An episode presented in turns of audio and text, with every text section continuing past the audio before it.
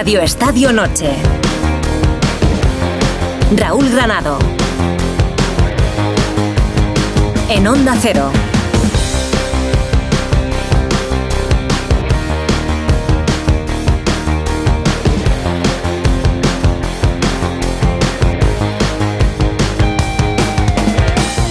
La imagen de Ocampos y el aficionado de Vallecas abre de nuevo el debate de qué sucede en los estadios de fútbol y por qué. Es curioso que la impunidad siga siendo la norma habitual. Tampoco deja de sorprenderme que haya cosas que puedan suceder en la grada de un estadio, pero no en otro lugar. No nos imaginamos gritándole a un cantante que es muy malo, o no nos imaginamos que un asistente al teatro aproveche que está en la primera fila para darle una colleja a un actor que, que pase por allí en un momento de la obra. Cosas que no pasan, cosas que no se plantean. Pero en el fútbol sí. Y se aplauden. Y no es solo eso, es que además se va en contra de quien lo denuncia. Porque desde la grada sí se pueden hacer cosas, claro que sí. Se nos llena la boca diciendo que esas imágenes de insultos son solo una pequeña representación de una grada o un estadio, pero que no son la representación de toda una afición. Pues bien, denunciemos, los que estamos alrededor, los que podemos afear el gesto a quien tenemos al lado. Claro que sí. Igual que denunciamos una agresión por la calle. ¿Que hay miedo? Perfecto. Te levantas de tu asiento, buscas a un policía nacional, que hay muchos en los partidos, y se lo cuentas. Así de fácil. Pero mirar para otro lado no sirve, o al menos no sirve de nada. Y hemos llegado a un punto en el que no valen las medias tintas. Si queremos acabar con el problema. Si lo que queremos es posturear y decir que esto ha ocurrido toda la vida, pues perfecto, sigamos adelante. Cada uno sabrá la basura que quiere permitir en los estadios.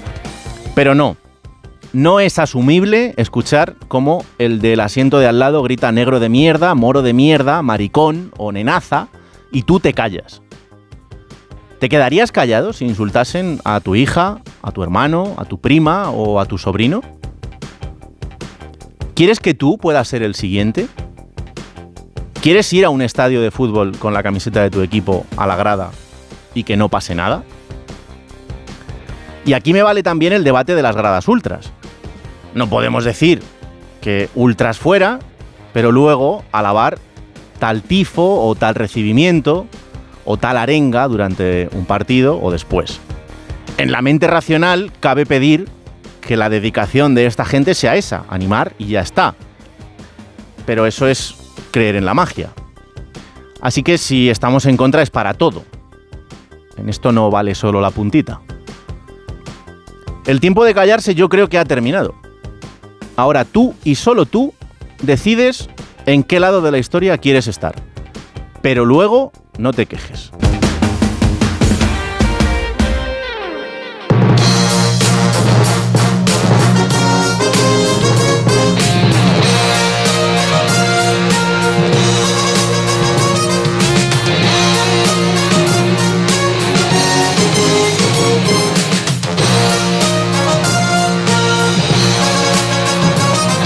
Noches, ha empezado la jornada 24 de Liga en Primera División, lo ha hecho en el nuevo Mirandilla con el Cádiz 0, Real Betis Balompié 2, José Manuel Jiménez.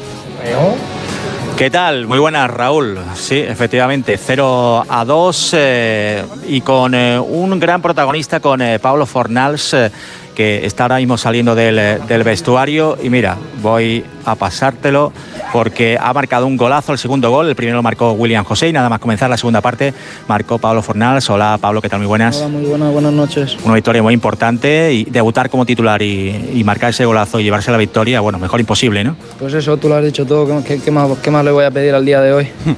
Te escucha, Raúl. ¿Qué tal, Pablo? Buenas noches. A ver, no, no te escucho, Raúl. Ahora me escucha, seguro que sí. Vamos a ver a la una, a las dos, Ahora a las sí. tres. Ahí está, nuevo Mirandilla. Hola, Pablo, ¿qué tal? Buenas noches.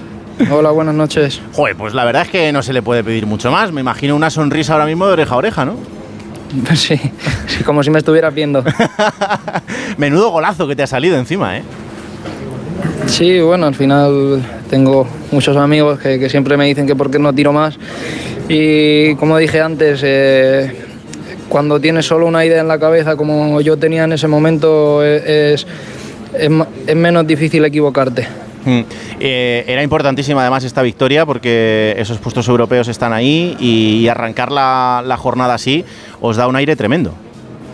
Eso es, eso es. Cuando juegas tú primero, pues bueno, si, si lo haces bien tienes le pones esa presión a, los que están peleando por esas posiciones con nosotros y bueno, hemos, lo hemos hecho y, ahora les toca a ellos. Además, eh, el Cádiz no es un equipo al que sea fácil meterle muchos goles y lo están demostrando en estas jornadas, que a pesar de la situación en la que están, eh, es complicado en, casa hacerles goles. ¿eh? Así es, así es, desde que, desde que cambiaron al entrenador habían, habían sacado dos empates y, bueno, también nosotros habíamos trabajado para, intentar hacerle los goles. Es mm. verdad que, no habíamos entrenado ese chut, pero, pero, ha salido bien. Oye Pablo, ¿cómo es el momento en el, que, en el que te hablan de la oferta del Betis y, no te lo dudas? Dices, pues me voy para allá. Bueno, eh, como dije en la presentación, eh, ya llevaba cuatro temporadas y media en Inglaterra, había disfrutado muchísimo como un, como un niño, creo que que no se le puede poner ni una coma a mis años en el West Ham y, bueno, era un poco, poco todo volver a casa, cambiar de aires. Eh, soy una persona que me gustan los, retos y los cambios y, lo afronté así, con mucha ilusión, como ya dije, mi mujer pues tiraba mucho también porque ella es bética y, hmm. bueno, se, dio y, se pudo hacer, que al final es lo, más importante y aquí estamos a día de hoy. Eh, ¿Te sientes un jugador diferente el que ha vuelto a la Liga Española en este momento? Bueno, por supuesto, el, que se fue pues igual jugaba más de media punta, sin tanto trabajo. A día de hoy creo que, aunque, no, aunque no lo creáis es lo que me caracterizaba en Inglaterra mi trabajo y, muy contento de, poder ponerlo al servicio del equipo. Pues Pablo, te deseo que vaya todo genial en estos meses aquí en el Betis y ojalá que podamos disfrutarte y mucho. Y si es al ritmo de estos golazos, pues mejor que mejor. Muchísimas gracias, ojalá que sí. Un abrazo enorme. Ahí está Pablo Fornals, el protagonista de este partido que acaba de terminar el nuevo Mirandilla, esta victoria del Betis que deja muy tocado al Cádiz en este arranque de la jornada. Mañana hay partidazo.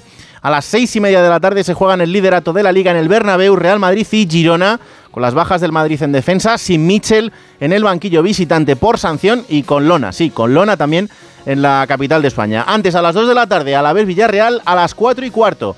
Real Sociedad Osasuna y a las 9 de la noche Unión Deportiva Las Palmas Valencia. El Barça jugará el domingo contra el Granada en Montjuic. Por cierto, el Barça que tiene un nuevo frente abierto porque tendrá que pagar 23 millones de euros en base a comisiones de agentes y futbolistas no pagadas en los últimos años, así que otro palo importante en lo económico. En segunda división ha arrancado la jornada 26, Levante 0, Leganés 0, Sergi López. Valencia, Sergi López. Ahora sí, ahora sí. Digo que eh, buenas noches con el Bar como protagonista, con dos goles anulados al conjunto madrileño, el segundo de ellos con mucha polémica por un fuera de juego que ha levantado las protestas en la grada visitante del Leganés, donde por cierto han llegado los aficionados que se habían quedado atascados por esas protestas de los agricultores y evidentemente han llegado a la mejor parte del partido para ellos porque en la segunda parte el dominio del conjunto visitante ha sido absoluto. No han subido los goles al marcador. Empate a nada en el Ciudad de Valencia. Sigue líder el Leganés y el Levante que tendrá que seguir esperando para poder entrar en esos puestos de playoff. Del exterior ha jugado el Borussia Dortmund en Alemania ante el Friburgo. Paco Reyes. Y ha ganado 3-0 con doblete de Mahler y el último de Fulkrug, que además ha dado dos asistencias y ha sido el mejor del partido. Protestas en contra de las inversiones extranjeras, 12 minutos parado el partido con pelotas de tenis y con monedas de chocolate. El Dortmund que se queda cuarto con 40 puntos, los mismos que tiene el Stuttgart, a 10 del Bayern y a 12 del Leverkusen, que mañana van a protagonizar en el Valle Arena el partidazo. Primero contra segundo, Leverkusen Bayern de Múnich. En Francia, el Olympique de Marsella abría la jornada ante el Metz, también con la mirada puesta en Kylian Mbappé, Manu Terradillos. Sí, nueva decepción además para el Olympique de Marsella. Es cierto que han jugado con 10 de 60 minutos, pero han empatado uno en casa contra el Metz, equipo que está en zona de descenso. Y la decepción además con el equipo de Gatuso viene porque es su quinto empate consecutivo en Liga. Además, Todos ellos a un tanto, los marselleses siguen fuera de los puestos europeos y están a seis puntos de la zona Champions. En la capital, en París, todos pendientes de Kylian Mbappé de cara al partido de Liga de Campeones con la Real Sociedad. Hoy no se ha entrenado por segundo día consecutivo. Luis Enrique ha dicho, no obstante, que está disponible para jugar mañana en Liga contra Lille. Entrará en la convocatoria, eso seguro, pero no creo que vaya a ser titular, al menos por precaución. El club desprende optimismo para la Champions, pero veremos porque el plantillazo que se llevó esta semana en el tobillo en Copa fue importante. Os recuerdo que esta semana vuelve la Champions, arrancan los octavos de final, el martes Leipzig Real Madrid y Copenhague Manchester City, el miércoles PSG Real Sociedad y Lazio Bayern de Múnich. En la jornada de la Euroliga de baloncesto, solo un partido con representación española hoy. El Barça ha ganado 9-3-7-7 al Alba de Berlín en el Palau y en el preolímpico femenino. Hoy España le ha ganado 55-60 a Canadá. Ahora queda ganar a Hungría o que Japón le gane a Canadá en la última jornada para que las chicas consigan el billete para estar en los Juegos Olímpicos de París. Y la noticia del día también es la llegada de la NFL a España. Será en 2025 cuando se dispute un partido de la liga regular en el Estadio Santiago Bernabéu. La felicidad no es un destino al que llegar. La felicidad está en el camino. Y si ese camino lo haces con tu nuevo Fiat, mucho mejor. Encuentra la felicidad con la Fiat Happiness Fórmula. Solo este mes tienes ofertas exclusivas con entrega inmediata en la gama de Fiat. Acércate a tu concesionario más cercano y encuentra la felicidad en cada curva.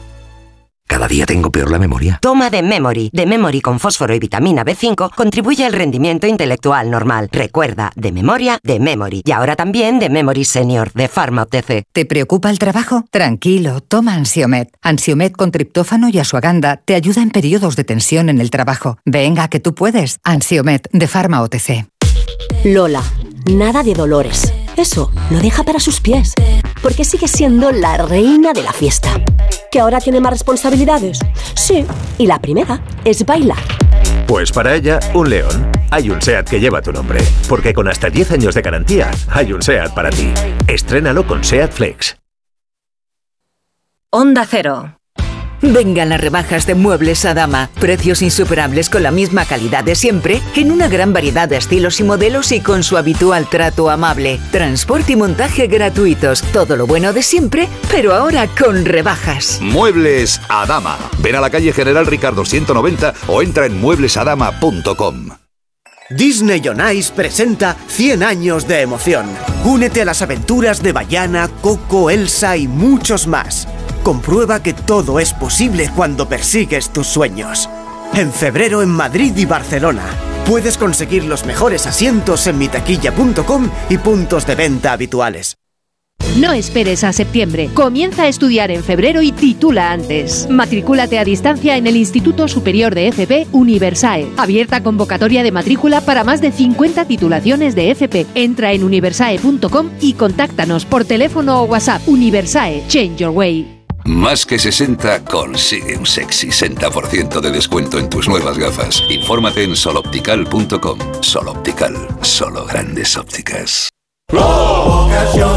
¿Que por qué soy un pluser? Porque exijo transparencia y en un clic puedo comprobar todas las revisiones del coche y el informe de tráfico al instante. En Ocasión Plus tienen un taller en cada centro para dar un servicio más cercano y directo. En Ocasión Plus aciertas seguro. Tienes 15 días o 1000 kilómetros de prueba. Ayudo a hacer los deberes a los niños y descanso. Vale, ayudo a hacer los deberes a los niños, acerco a mi madre a Aquajim y descanso. Vale, ayudo a hacer los deberes a los niños, acerco a mi madre a Aquajim, paseo a Coco y... No se puede estar en todo. Bueno, Onda Cero sí, porque está en web, en app, en Twitter, en Instagram, en TikTok, en Facebook, para que puedas escuchar lo que te has perdido en directo, para que puedas comentar y disfrutar de contenidos exclusivos en la comunidad digital de Onda Cero. Onda Cero, tu radio. Radio Estadio Noche. Raúl Granado. Vuelvo al nuevo Mirandilla porque Jiménez, la situación del Cádiz es preocupante después de esta derrota. Sí, porque lleva más de una vuelta sin conseguir una victoria desde el mes de septiembre. Eh, la gente hoy ha pitado al equipo, eh, le han eh, pedido que se marche al presidente Manolo Vizcaíno. evidentemente la situación es muy delicada. es cierto que con Pellegrino el equipo todavía no había encajado hasta el día de hoy, pero hoy han sido muy, muy inferiores los jugadores del Cádiz al Betis, que ha hecho quizás uno de los mejores partidos de la temporada con un Johnny Cardoso espectacular. La verdad es que ha encajado muy bien. Y bueno, pues eh, se repita la historia. Es que en este campo lleva el Betis más de 30 años sin encajar una derrota. Es, eh, es curioso. Pero la gente de, de Cádiz está muy, muy enfadada. Al final no ha habido mo- almohadillas como en los toros, pero sí la gente, habrás podido ver ahí la imagen, ha lanzado eh, los chubasqueros eh, y bueno, se van por lo menos para ver ahora la final del COAC, a ver si le dan alguna alegría. Sí, por lo menos ahí van a tener esa, esa pequeña alegría en esta noche gaditana, siempre tan importante lo que pasa dentro de ese teatro falla en la final del concurso de carnaval, en la noche de viernes, que además de pasado por agua, pues para los aficionados al fútbol, pues no va a ser muy buena. Jiménez, gracias. Buena vuelta a casa. Un, Un abrazo. abrazo. Chao, chao. Gracias, Raúl. Eh, los viernes este programa tiene un DJ particular, que es el delantero de Primera División, eh, jugador del Rayo Vallecano, Sergio Camello, que quiero saber qué música ha elegido para esta noche. Hola Sergio, muy buenas. Muy buenas noches a todos. Eh, nada, ya os echaba de menos que la semana pasada no mandé nada y la anterior pues fue en directo y fue algo mágico eh, y bueno y único que creo que disfrutamos tanto Rulo como yo y, y como Dani. Así que ya os echaba de menos.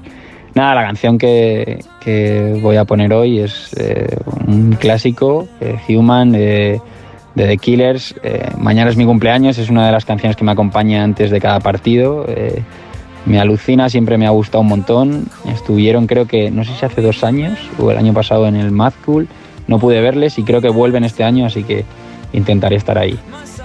Así que nada, eh, feliz noche de viernes a todos y, y nada, ojalá sea un fin de súper bueno y, mis regalos sean tres puntos y, y algún golito. Un abrazo muy grande.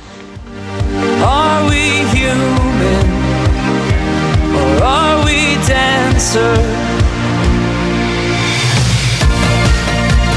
23 añitos, cumple en 14 minutos el bono de Sergio Camello. ¿Quién los pillara?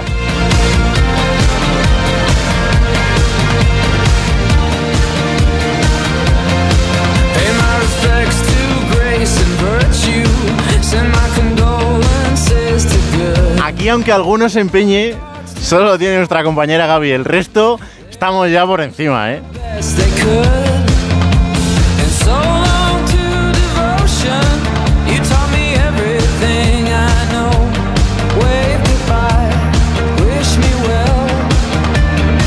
Alguno más de 23, pero tampoco los parece mucho. Hola Alberto López Frau, buenas noches. Buenas noches, Raúl vital.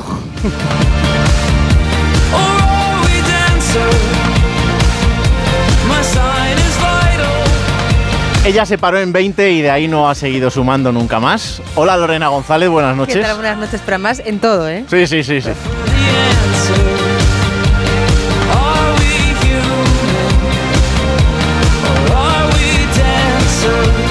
Y ella nació ya con 23, porque tiene un espíritu de madre de cuidarnos a todos, que es tremendo, y que además espero que le dure para siempre. Hola Cristina Bea, buenas noches. Qué bonito, qué bonito, aunque estoy un poquito más traumatizada porque acabo de darme cuenta que acababa de cumplir la mayoría de edad cuando nació Sergio. O sea, estoy un poquito en shock. My sign is vital. My hands are cold. No muchos más de 23. eh, bueno, igual el doble más alguno. Bueno, da igual. Hola Fernando Burgo, buenas noches. Hola a todos, buenas noches. Casi me pillas con el carrito del helado. No, hombre, hay que estar ahí, hay que estar ahí. No te has escuchado lo de la Sí, edad. pero es que- No, no, no. Pero eso no. te ha dicho nada. No, porque si no ya- No, no, no, no, a ver. El productor, eh, a Granado le conozco perfectamente. Eh, ya te lo digo, Lorena. Eh, estaba hablando con Alberto Fernández y, y he escuchado algo de fondo y Alberto se ha dado cuenta y, y me ha pinchado en el momento. Por eso Es que, está un poco taciturno. Es que este, este programa tiene dos vertientes. La que se escucha, la que escucha todo el Y mundo, no y luego la que hace Alberto Fernández, que es otro programa, diferente. ¿eh? Él hace el suyo, el suyo, que igual es mejor, ¿eh? pero es otro. A ver, ha venido con muchas cosas aprendidas Sí. De las antípodas. Sí, Entonces, sí, sí, también es verdad que se podía haber quedado allí un par de meses. Bueno. Porque claro, ha sido venir y el Lega no gana ni para atrás. No ha Entonces, perdido, Eso no ha me perdido preocupa más que. No ha perdido. No, no ha perdido, pero un punto no es lo mismo que tres. A ver, es que hay que meter los goles Mangazo. legales. En fuera de juego no valen, claro. que metas dos, Mangazo. no- vaya por Dios. Mangazo. Vaya por Dios. Ahora que vaya a Calleja y entre a la sala de prensa y pegue las rajadas que ha pegado. Que Sí. creo que hoy no lo ha hecho. No, no, no. no. Hay que tener un ejercicio de, de decir, hombre, me las creo, porque yo eso para mí no es fuera de juego, ninguna de las dos. Ahora, yo no entiendo de protocolo porque me, me quité hace tiempo de, de lo que supone el protocolo del bar y de todo eso. ¿Cómo puede ir un colegiado a ver a la pantalla del bar un fuera de juego? ¿Alguien me lo explica? Pues eso se lo preguntaremos mañana a Gonzalo y a Andújar porque, porque esto cada vez lo entendemos menos. Y, Es bueno, que no, es, es que no se puede ir a la pantalla del bar a ver un fuera de juego. No debería. Una jugada interpretativa, un derribo, una mano, una tarjeta roja, pero un fuera de juego. Bueno, si es a- a- posicional, ahí ya tengo mis dudas. Eh, por ejemplo, lo que vimos el otro día con, con Lunin. Ahí sí, porque ahí tienes que valorar, tienes que interpretar si realmente está molestando, cuánto está molestando. Bueno, pero hay una parte interpretativa, puede ser. Sí, claro, ahí sí, ¿no? a ver, cuidado que, cuidado ver. que aparece el productor, que, que es lo Buenas que- noches. Buenas noches. No, yo lo que digo que sea fuera de juego o no, en Sí. el, seg- el segundo gol, eh, la, la imagen que ofrece la televisión es que, porque te la tienes que creer, pero es nefasta. Las líneas trazadas no se, no se diferencia nada y te dan una toma. Y ha pasado en muchos partidos, ¿eh? estamos hablando de este porque ha sido hoy, pero pasa en muchos encuentros que te dan una, una toma, una repetición y te la tienes que creer porque las líneas están trazadas en algunas partes más delgadas que en otras. Y, y, bueno, pues dices, tendrá que ser esta la buena, pero Hmm. yo ahí digo eso, ¿eh? porque es la duda que deja a muchísimos aficionados al fútbol. Y que aporten justo cuando está, por ejemplo, el otro día contra Justo, el, justo. el del Atlético de Madrid, Atlético de Bilbao, justo cuando golpea el balón, cuando va a poner el centro, cómo está ese Claro. jugador, que para mí estaba en línea. Bueno, que, No, Burgos que- me, lleva yo- esto al, al- al debate No, no, pepinero y esto no, puede no, ser. no te llevo al debate. Yo lo que quiero, ya que haces un programa, haces un podcast que se llama Juego de Plata. Sí, martes, quiero 5 de que la tarde, Calleja- onda 0.es. Bueno, pues muy bien. pues está bien que lo publicites tú y no que te lo diga yo. Est- estaría, estaría perfecto que Calleja, repito, hoy saliera a la sala de prensa y se le cayera la cara de vergüenza, pero no la tiene. Vaya, vaya por Dios. No la Eh, tiene. Mañana, seis y media, en el Estadio Santiago Bernabéu. Eh, ya te aviso, bueno, esto para ti no, porque lo haces siempre, pero que mañana va a haber que ir, esto es en serio para todos los aficionados que vayan con mucho tiempo de antelación, porque se prevé una tarde complicada en la capital de España eh, por todas las eh, protestas agrícolas que se van a centrar en el Paseo de la Castellana, así que eh, que acudan con tiempo al Estadio Santiago Bernabéu y con paciencia, sobre Que todo vayan en metro. Que vayan en metro y, que a la salida, pues eso, que se organicen bien y, vaya todo el mundo con, mucho tiempo. Pero mañana es el partido en el que, de momento, aunque a los entrenadores no les guste mucho, se juega un poco el, devenir de lo que vaya a pasar en esta liga, Fernando. Para mí, sin lugar a dudas, sin lugar a dudas, que estemos en la jornada 24 y se enfrenten dos equipos que en las 23 jornadas anteriores solo han perdido cada uno un partido, significa que son los principales candidatos a ganar esta liga y que eh, jueguen entre ellos un partido en el estadio del líder, me parece que es un... Ancelotti no lo ha querido eh, decir, ha dicho, bueno, lo que, lo que siempre dice, que nos, que nos vacila y que nos dice, pues, su verdad, que no deja de ser una verdad sesgada, ¿no? Lo, como lo él ve y como quiere que lo vea eh, la gente. Para mí es un partido, es un, más, que, más que tres puntos, lo tengo clarísimo, eh, para los dos equipos. Eh, quizás para el Girona salir vivo del Bernabéu puede ser un triunfo también. Lo que pasa que hay en juego un gol a verás que eh, el Madrid lo tiene muy encarrilado porque el pasado 30 de septiembre, que repito, es la única derrota del Girona en esta liga, el Madrid ganó en Montilivi 0-3 eh, y bien, salvo los 10 primeros minutos, bien, muy bien ante el Girona, que ya apuntaba cosas, pero para mí yo no tengo ninguna duda. Es uno de los, lo he dicho antes, si, si en esta liga hay eh, pues eh, de tantísimos partidos, para mí es uno de los cinco partidos más importantes de esta liga. Sí, sin duda. Además en, lo psicológico yo creo que más allá de los tres puntos, porque es verdad que quedan muchos en disputa, si el Madrid mañana es capaz de ganar al Girona de- de forma contundente o ganarle bien, pues yo creo que la sensación en el Girona comenzará a ser diferente. Eh, no sé si el objetivo seguirá siendo la Liga o más ese puesto de Champions, que es el que dice Mitchell públicamente y es lógico porque se tiene que cubrir, pero evidentemente la ilusión del Girona tiene que ser dar, dar ese golpe mañana en el Bernabéu, que ya no solo a nivel de puntos, sino a nivel de, de moral, de sensaciones, le colocaría muy, muy arriba. El Madrid tuvo la oportunidad la semana pasada, pero el partido de verdad era hoy, es, es- es el de mañana. Mm. Entonces yo creo que si, si el Madrid es capaz de ganar con autoridad, pues yo creo que la Liga no es que quedase vista para sentencia, porque a nivel de puntos no, pero a nivel de sensaciones sí. Bueno, vamos a ser cautos porque sí, matemáticamente, todo lo que queramos. Pero para mí el- el- la sentencia esta mañana en el Bernabéu. Porque creo yo va a colocar a cada uno para ver a, a lo que Por está eso, por eso. y va a repercutir claramente después en, en, en la tercera y cuarta, y cuarta plaza. Es decir, por ejemplo, el Girona la semana siguiente tiene que ir eh, a San Mamés. Bueno, el Atleti de Bilbao vemos si está más pendiente de la Copa del Rey o de, o de amaniatar la tercera o cuarta plaza. Eh, está el Atlético de Madrid por ahí, está el Barcelona. Creo que va a haber un desgaste que eso les va a, a condicionar a esos tres que, que se están jugando la tercera y la cuarta.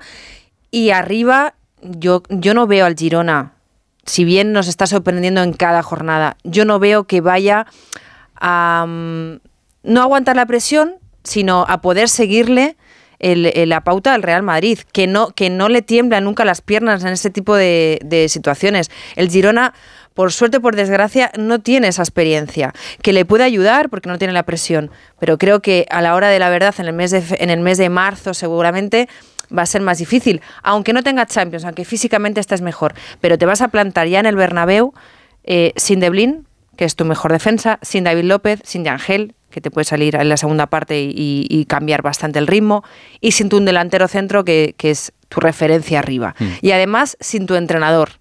Entonces, eh, como ha dicho Fernando, salir vivo del Bernabéu creo que me parece una buena opción. Ya creo que el planteamiento va a ser distinto. No creo que veamos a un Girona tan atrevido como el resto de jornadas, sino que por lo menos eh, guardar un empatito creo que, que estaría bien para un Girona. Os voy a pedir un segundo porque este programa y la radio en directo es así. Los compañeros de los servicios informativos vienen contando desde hace unos minutos eh, lo que ha sucedido en Cádiz con esa narcolancha que ha investido contra la Guardia Civil y tenemos una noticia de última hora. Compañero José Miguel Azpiroz, ¿qué tal? Buenas noches. Buenas noches, Raúl. Lo adelantábamos en la brújula, la muerte de dos guardias civiles al ser embestida su embarcación por una narcolancha en el puerto de Barbate. Otros dos agentes habían resultado heridos y, por desgracia, tenemos muy malas noticias. Alberto Espinosa, Onda Cero, Algeciras. Buenas noches.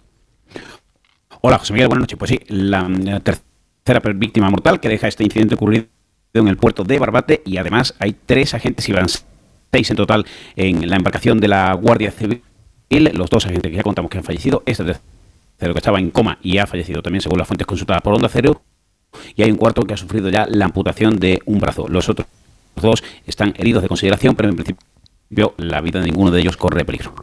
Gracias, Alberto. No era la mejor de las conexiones, pero eh, nos ha quedado claro que ya son tres guardias civiles los que han fallecido en este, en este trágico suceso cuando eh, eh, una narcolancha que estaba en el puerto de Barbate ha embestido a una pequeña embarcación de la Guardia Civil, como nos contaban representantes de los eh, sindicatos policiales pues con este trágico balance. Tres agentes muertos y uno herido de gravedad al que le han tenido que amputar un brazo. Pues el abrazo enorme para esas tres familias eh, y amigos que descansen en paz estos tres guardias civiles que tristemente han perdido la vida esta noche en ese puerto de Barbate y la- los deseos de, de pronta recuperación para el cuarto que como contamos pues está en esta situación. José Miguel, muchas gracias. Hasta luego, Raúl. Como siempre, eh, los servicios informativos de Onda Cero al servicio de lo que está pasando y esta es la triste noticia que os tenemos que contar en esta noche de viernes eh, aquí en, en Radio Estadio Noche. Bueno, pues tenemos que seguir adelante con este análisis deportivo, aunque parezca mentira dentro de todo esto, pero, pero esto es lo que, lo que nos ocupa a nosotros hasta la una y media de la madrugada. Eh, Cristina, me faltaba por escucharte a ti, eh, un partido absolutamente decisivo y que, pues sí, eh, puede marcar hasta dónde puede llegar las aspiraciones de este Girona. Sobre todo porque pueden marcar una diferencia a nivel de clasificación que no hemos visto hasta ahora en un tramo ya determinante de la temporada. Es que el Madrid se pondría a 5 del Girona, ¿no? En caso de poder superar a los de Michel. Es cierto que todavía quedarían 42 puntos por disputarse de aquí a final de la competición, pero yo creo que sería un golpe de autoridad muy grande por parte del Real Madrid. Lo que no creo es que el Girona se fuera a descabalgar de esa lucha por, por el liderato, por mantenerse o aferrarse lo más arriba posible en la clasificación. Es el único equipo de los siete primeros de la tabla que no tiene ni Champions, ni Europa League, ni Copa del Rey. Y ya pensamos cuando aquel 0-3 que decía ahora Burgos del 30 de septiembre, estábamos en la jornada 8 y veíamos al Girona ahí arriba y pensábamos que era eh, flor de un día o de Mm. 8 en este caso, que podía ser casualidad. Pero es que llevamos 23 jornadas y el Girona sigue ahí. A mí me cuesta pensar que vaya a cambiar este equipo, que mm, vaya a tropezar eh, jornada tras jornada y que se pueda haber eh, caído ¿no? de, esas posiciones de, arriba, pase lo que pase mañana en el Bernabéu, que igual que Michel asumió que se medía al Real Madrid en casa y que podía perder como perdió con aquel partido de gran solvencia blanca, yo creo que puede asumir perfectamente que mañana podría tropezar en el Bernabéu y seguir adelante como hizo a partir de aquel 30 de septiembre. Eh, Fernando, ¿cuál es el escenario que se le dibuja al Real Madrid con todas las bajas en defensa? Los SEALs. Vuelven las fuerzas aéreas, ¿no? A ver, eh, la baja de, de Nacho era un... Es que no sé cómo calificarlo. Si no se hubiera recuperado Rudiger. Porque en el momento que falla o falta Rudiger, mejor dicho, el otro día, el, el equipo tiene que componer una defensa, a ver, impropia eh, para jugar un derby. Pero era, era lo que había, ¿no? Nacho, eh, después de- del partido contra el Atlético, ha tenido un problema muscular del que no se ha recuperado. Ha dicho Ancelotti que para el martes en, en el Red Bull Arena de Leipzig va a estar preparado. Y hoy, pues, ha vuelto a, a dejar la, la duda de, de Rudiger, que hoy ha tenido buenas sensaciones, ha entrenado bien. Ha entrenado con un vendaje en el cuádriceps de la pierna izquierda, no lo hemos visto. Digo a la luz porque eh, se ha tapado con un chándal, pero un fotógrafo de los muchos que hay que son buenísimos, le digo, mira la pierna izquierda de Rudiger, que yo creo que tiene el vendaje por debajo de, del pantalón del chándal. Y efectivamente tenía un vendaje, lo ha dejado todo para mañana, a ver cómo está mañana. Hombre, si hoy ha entrenado y ha estado bien, lo normal es que mañana eh, no recaiga y pueda jugar. Eh, por tanto, Rudiger va a estar seguro en el centro de la defensa. No está Nacho, no está Militao, no está Álava. Eh, vuelve Chuamení, por tanto, Chuamení y Rudiger, 1,87 eh, Chuamení, 1,90 Rudiger, ya no es lo mismo que Carvajal y Nacho, que tenía 1,17 centímetros menos y el otro 7. Y Lucas. Es una barbaridad. No, pero estoy hablando del centro de la defensa. que No, es no, no, ya, creo que, lo- pero que los tres defensas el otro día, pues eh, no. Eran recortaditos. Ya, no, no, pero es que si no juega Lucas, va a jugar Carvajal, que tiene la misma estatura de Lucas. Y Fran García, más. No, pero va a jugar Mendy. Eh, sí, no, no. Si hubiera jugado ya Fran García el otro día, hubiera sido pues un poco eh, de chiste, ¿no? Por decirlo de alguna forma. Y luego, pues, eh, Lunin repite, repite bajo palos. Yo creo que hay Ancelotti que hoy ha vuelto a, a no decir absolutamente nada. Eh, medio campo está claro con Camavinga, que sí sigue entrenando con ese vendaje aparatoso en su rodilla derecha, con Cross Valverde Bellingham y arriba vuelve Vini y acompañará a Rodri. Todo lo que no sea que Rodri, eh, pese a su mala racha goleadora, sea titular, a mí me sorprendería. Tendría que, la pregunta que se hace mucho madridista es, ¿tendría que estar ahora mismo Brahim por delante de Rodri? Es una muy buena pregunta que yo diría sí. Porque no hay color entre uno y otro. Ahora mismo, ¿eh?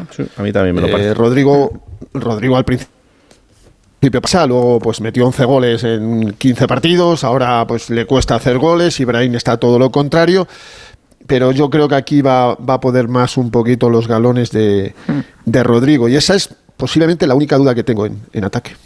Oye, eh, nos hemos acostumbrado a mm, eh, que el Real Madrid vaya soportando lesiones durante toda la temporada y me parece que la gestión eh, por parte de Ancelotti al menos y, y del club, bueno, eh, ha podido tener mm, no falta de planificación, sino las cosas muy claras. Lo que pasa que ha podido ser un error en cuanto a no reforzarse en defensa, pero, mm, pero la gestión de todo esto me parece eh, brillante. Eh, no he oído una sola queja. Hombre, a mí me parece más brillante por parte de Ancelotti que del club, porque al final el que te tiene que poner los medios es el club, que ha decidido no hacerlo, respetable, veremos en junio cómo sale al final, porque estas cosas, los balances hay que hacerlos cuando acaben las temporadas, pero creo que Ancelotti ha ido capeando francamente bien. Yo con Chouameni, por ejemplo, tengo una pedrada que sé que no va a pasar probablemente, primero porque cre- creo que él no quiere, segundo porque va a volver militado, pero yo en Chouameni veo un central de futuro magnífico. A mí es que como se me queda muy corto como medio centro del Madrid, sobre Mm. todo ante rivales que te esperan, porque yo creo que a nivel técnico a mí me parece que Camavinga ahí le puede dar muchísimo más al Madrid, nivel Real Madrid, sobre todo en partidos que el Madrid tiene que tener la posesión y el rival te espera, que to-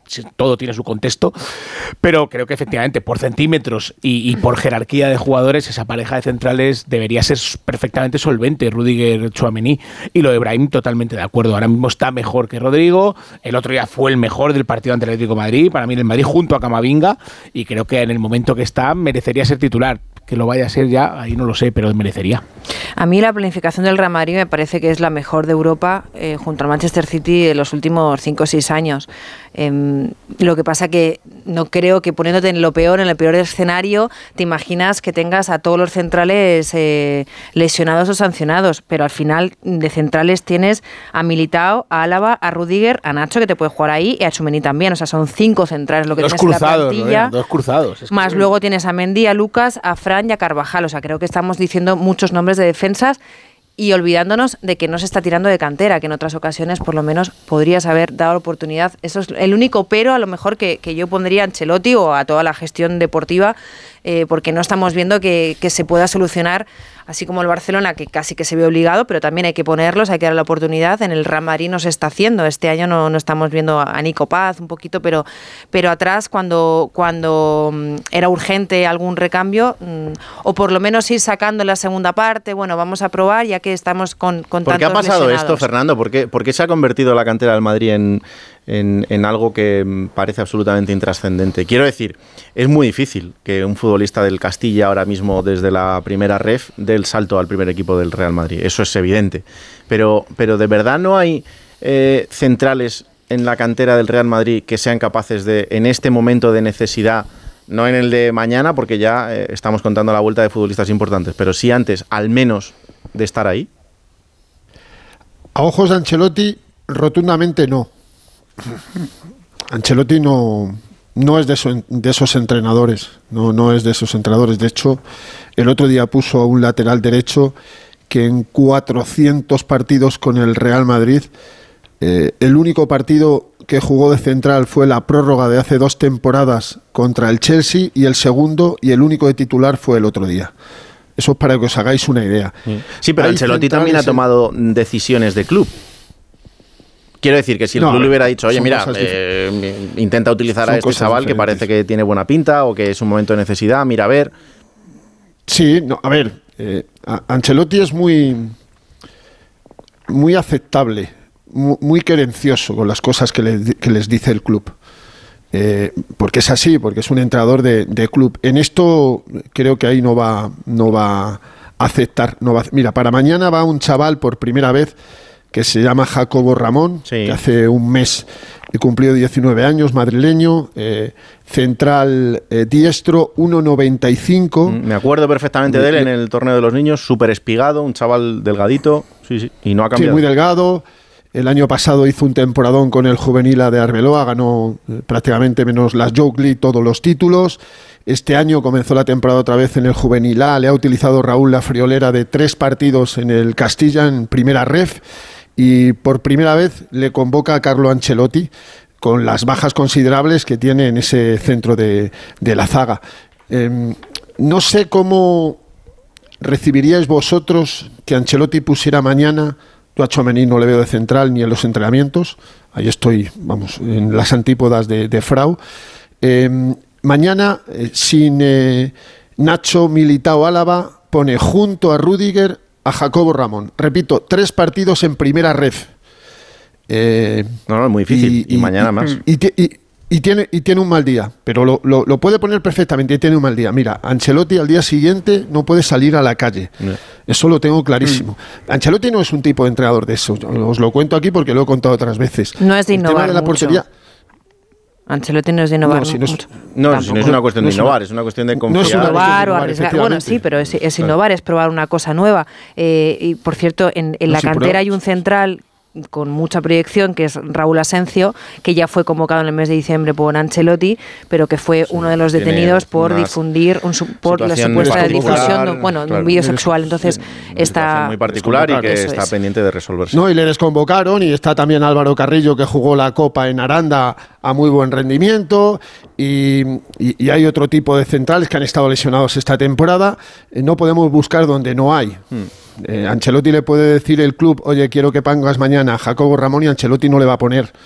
Porque es así. Ahora le dice a Ancelotti, oye, eh, ¿por qué no alternas a Lunin y a Kepa? Porque Lunin es, es el nuestro y Kepa se va a ir la próxima temporada y a lo mejor a Lunin hay que verle por si le podemos ver que es un buen portero. Y entonces Ancelotti y el preparador de porteros Jopis se la envainan. Y juega Lunin, cuando la intención de Ancelotti era que jugara Kepa. Bueno, pues ahí sí que eres eh, eh, eh, aceptas. Permeable. Es que no es la palabra atrás. Sí, permeable, no transparente, permeable. Pero en esto no, en esto es indudable, ¿no? Mira, eh, eh, Jacobo Ramón es el decimotercer canterano eh, que es convocado por Ancelotti. Han debutado eh, o han jugado en el primer equipo de esos 13 de momento 6, Nico Paz 8 partidos, Gonzalo García 2, Vinicius Tobías 1, Carrillo 1, Mario Martín 1, Álvaro Rodríguez 1, más los que jugó la temporada pasada. Y tú miras el currículum, por ejemplo, de Carlo Ancelotti en la utilización de futbolistas de la cantera del Real Madrid, y, y- y es evidente, por sus hechos, yo se lo he dicho hoy en sala de prensa, por vuestros hechos os conoceremos, porque una cosa es lo que digáis en la sala de prensa y otra es lo que luego hagáis. Así es Ancelotti. Ancelotti, eh, por lo que le debemos eh, analizar es por lo que hace. O sea, los canteranos con Ancelotti a lo largo de su historia en el Real Madrid es terrible. 16. El único, el único que ha tenido continuidad y que ha jugado más de 20 partidos es Carvajal. Julián José, ¿dónde está? Hoy marcando un gol. Álvaro Medrán en Arabia. Martín Odegar en el Arsenal. Raúl de Tomás en el Rayo. Javi Muñoz, ¿dónde está Javi Muñoz? En Las Palmas. Peter Federico, ¿dónde está? Mario Gila en la Lacho. Juan Milatasa en el Getafe. Sergio Santos en, eh, en Segunda División. Álvaro Rodríguez, Mario, Nico, Gonzalo, Álvaro Carrillo y Vinicius Tobías. y lleva casi 270 partidos Ancelotti en el banquillo del Madrid.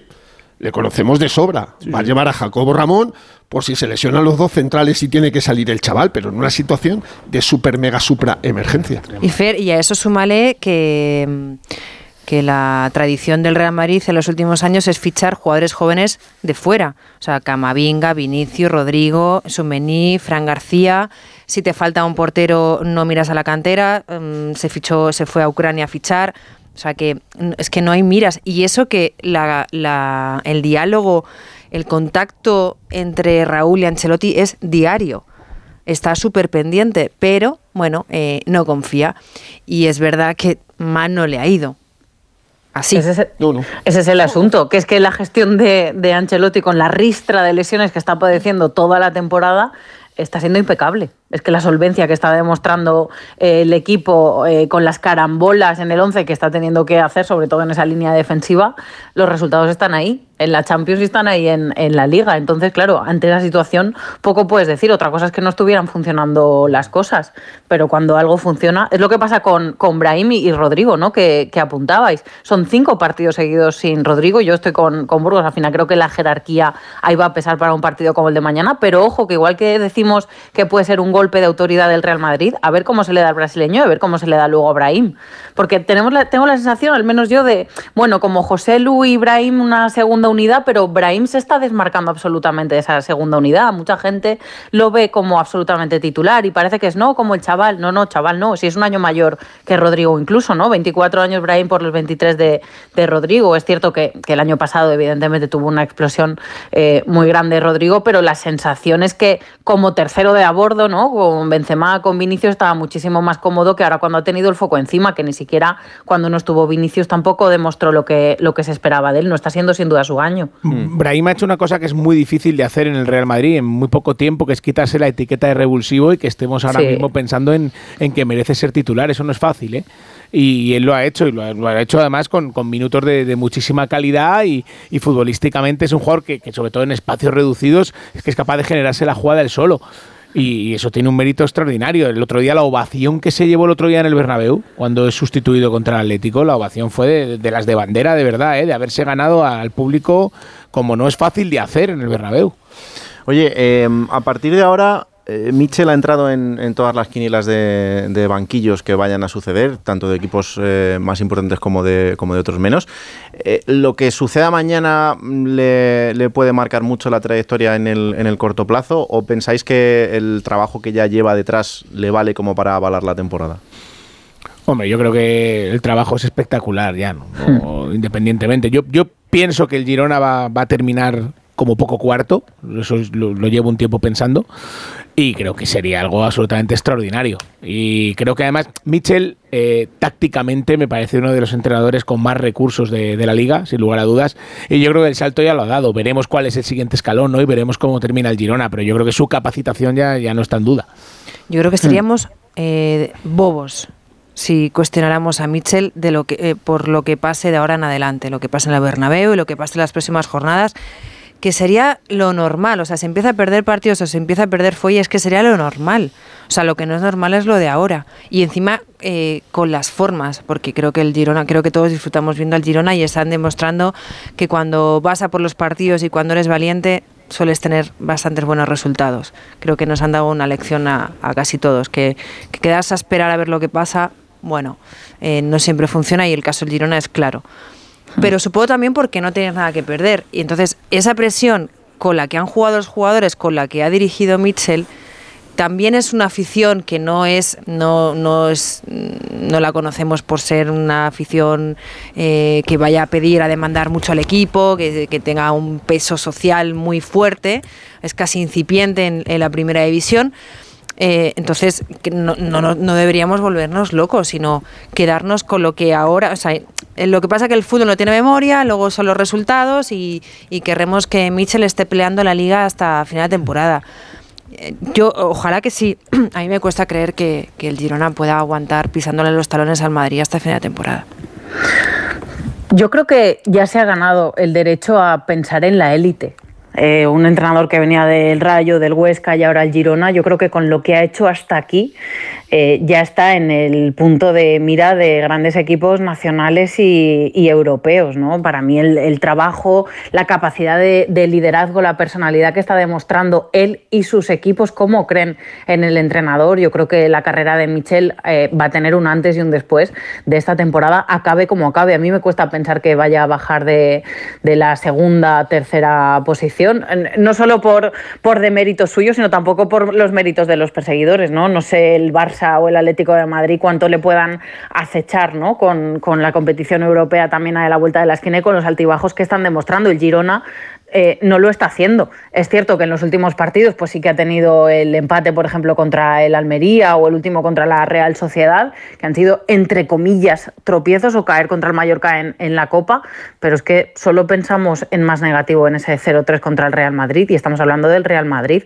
Por lo tanto, yo creo que de aquí en adelante el trabajo del Girona de Michel, de verdad, con, con con Sigankov, con Couto, con Sabiño, con Gutiérrez, con eh, Alex García, con el trabajo que está haciendo todo el bloque, a mí me cuesta pensar que, que vayan a bajar de ahí. O Gachaniga, ¿no? que yo creo que está siendo una de las, de las sorpresas también. Gente que, que está dando mucho más eh, en algunos casos de lo que tiene, Sí. que está en, en segundas juventudes o en, o en segundos picos de forma como, como futbolistas y otros que en su etapa incipiente eh, están rozando un nivel que es absolutamente fantástico y, y muy divertido. Y sobre todo que el Girona en los últimos partidos también ha aprendido a ganar partidos jugando no tan bien y, y eso hace que tengas un nivel competitivo pues que, que te pone en, en esta situación. Eh, Fernando, ¿nos dejamos algo para mañana? Que vuelve Miguel Gutiérrez al Estadio Santiago Bernabéu. Otro ex, a ver si aquí hay gol. Por eso lo digo. Es un jugadorazo. Pero hay más que hay más que hay más que, que, pueda meter un gol, ¿no? Acordaros la temporada pasada cómo se gesta en la vuelta de Fran García al Real Madrid con dos partidazos. ¿Contra quién? Contra el Madrid. Y Miguel estuvo muy bien en la primera vuelta. Perdieron 0-3, es indudable, que a lo mejor el foco se te difumina un poquito, ¿no? Pero mañana es un día muy importante para, para el Girona. Yo he visto ganar a muchos entrenadores en el Bernabéu, ¿eh?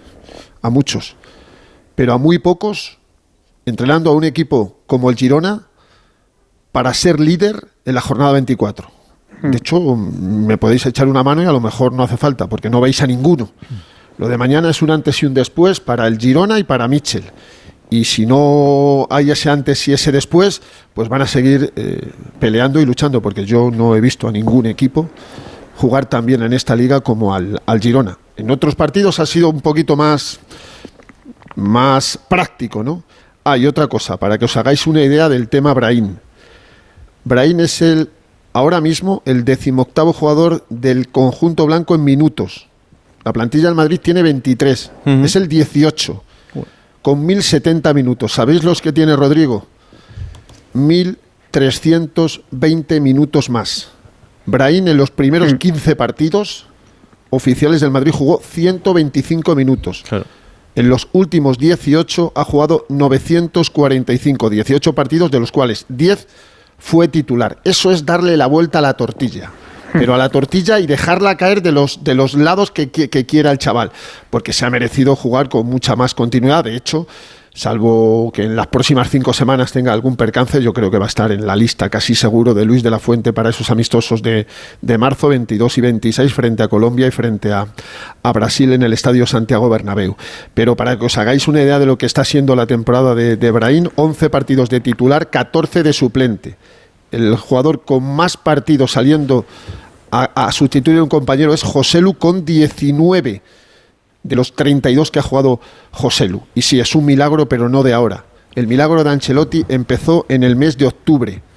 Y desde octubre no ha parado de hacer un milagro, salvo un borrón.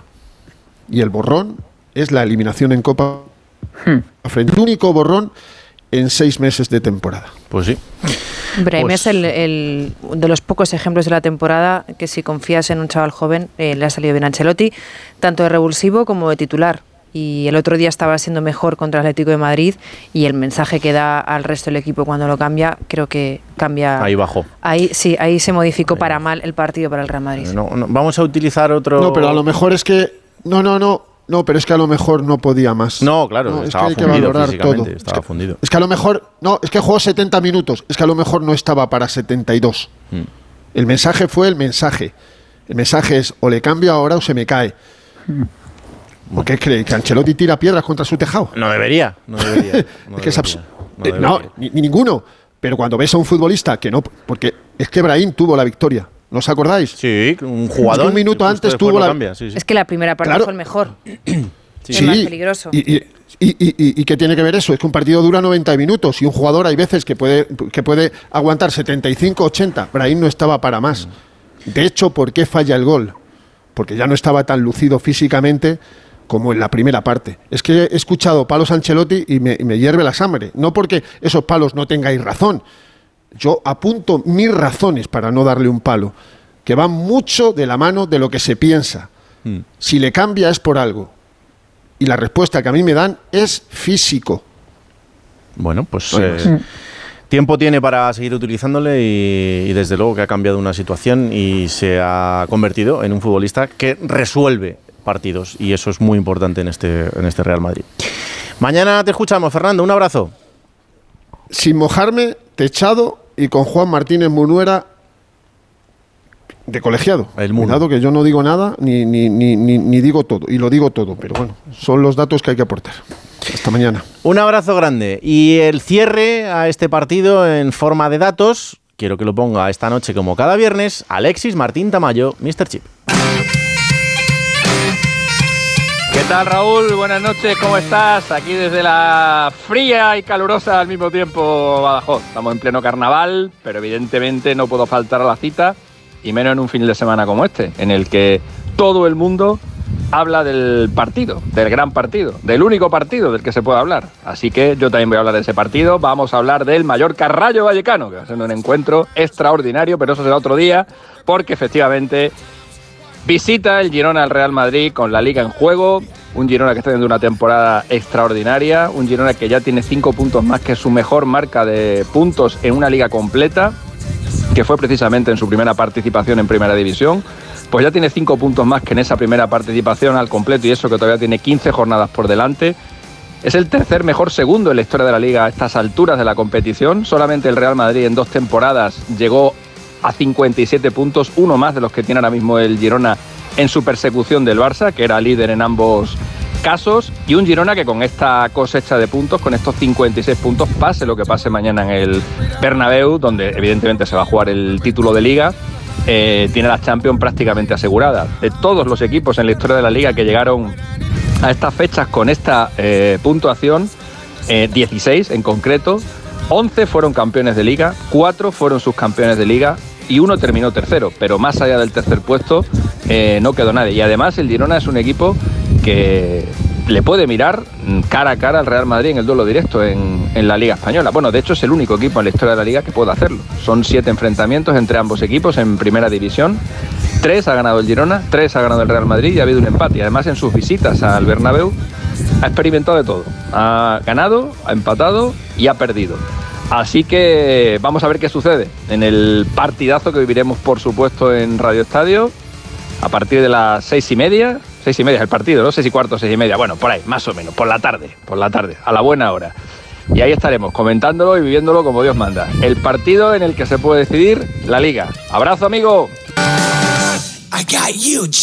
¿Qué morro tiene? Este tiene un morro, está ahí en, en- en los carnavales y tiene un morro increíble que no sabes si es a las seis y cuarto, a las seis y media. A las seis y media, pero antes tendrás que estar aquí eh, en el tren de Edu García para que subirte y analizar todo lo que pase en la jornada de fútbol. Hasta el domingo tendrá que esperar el Barça para jugar su partido, en este caso, frente al Granada. Hola Alfredo Martínez, buenas noches.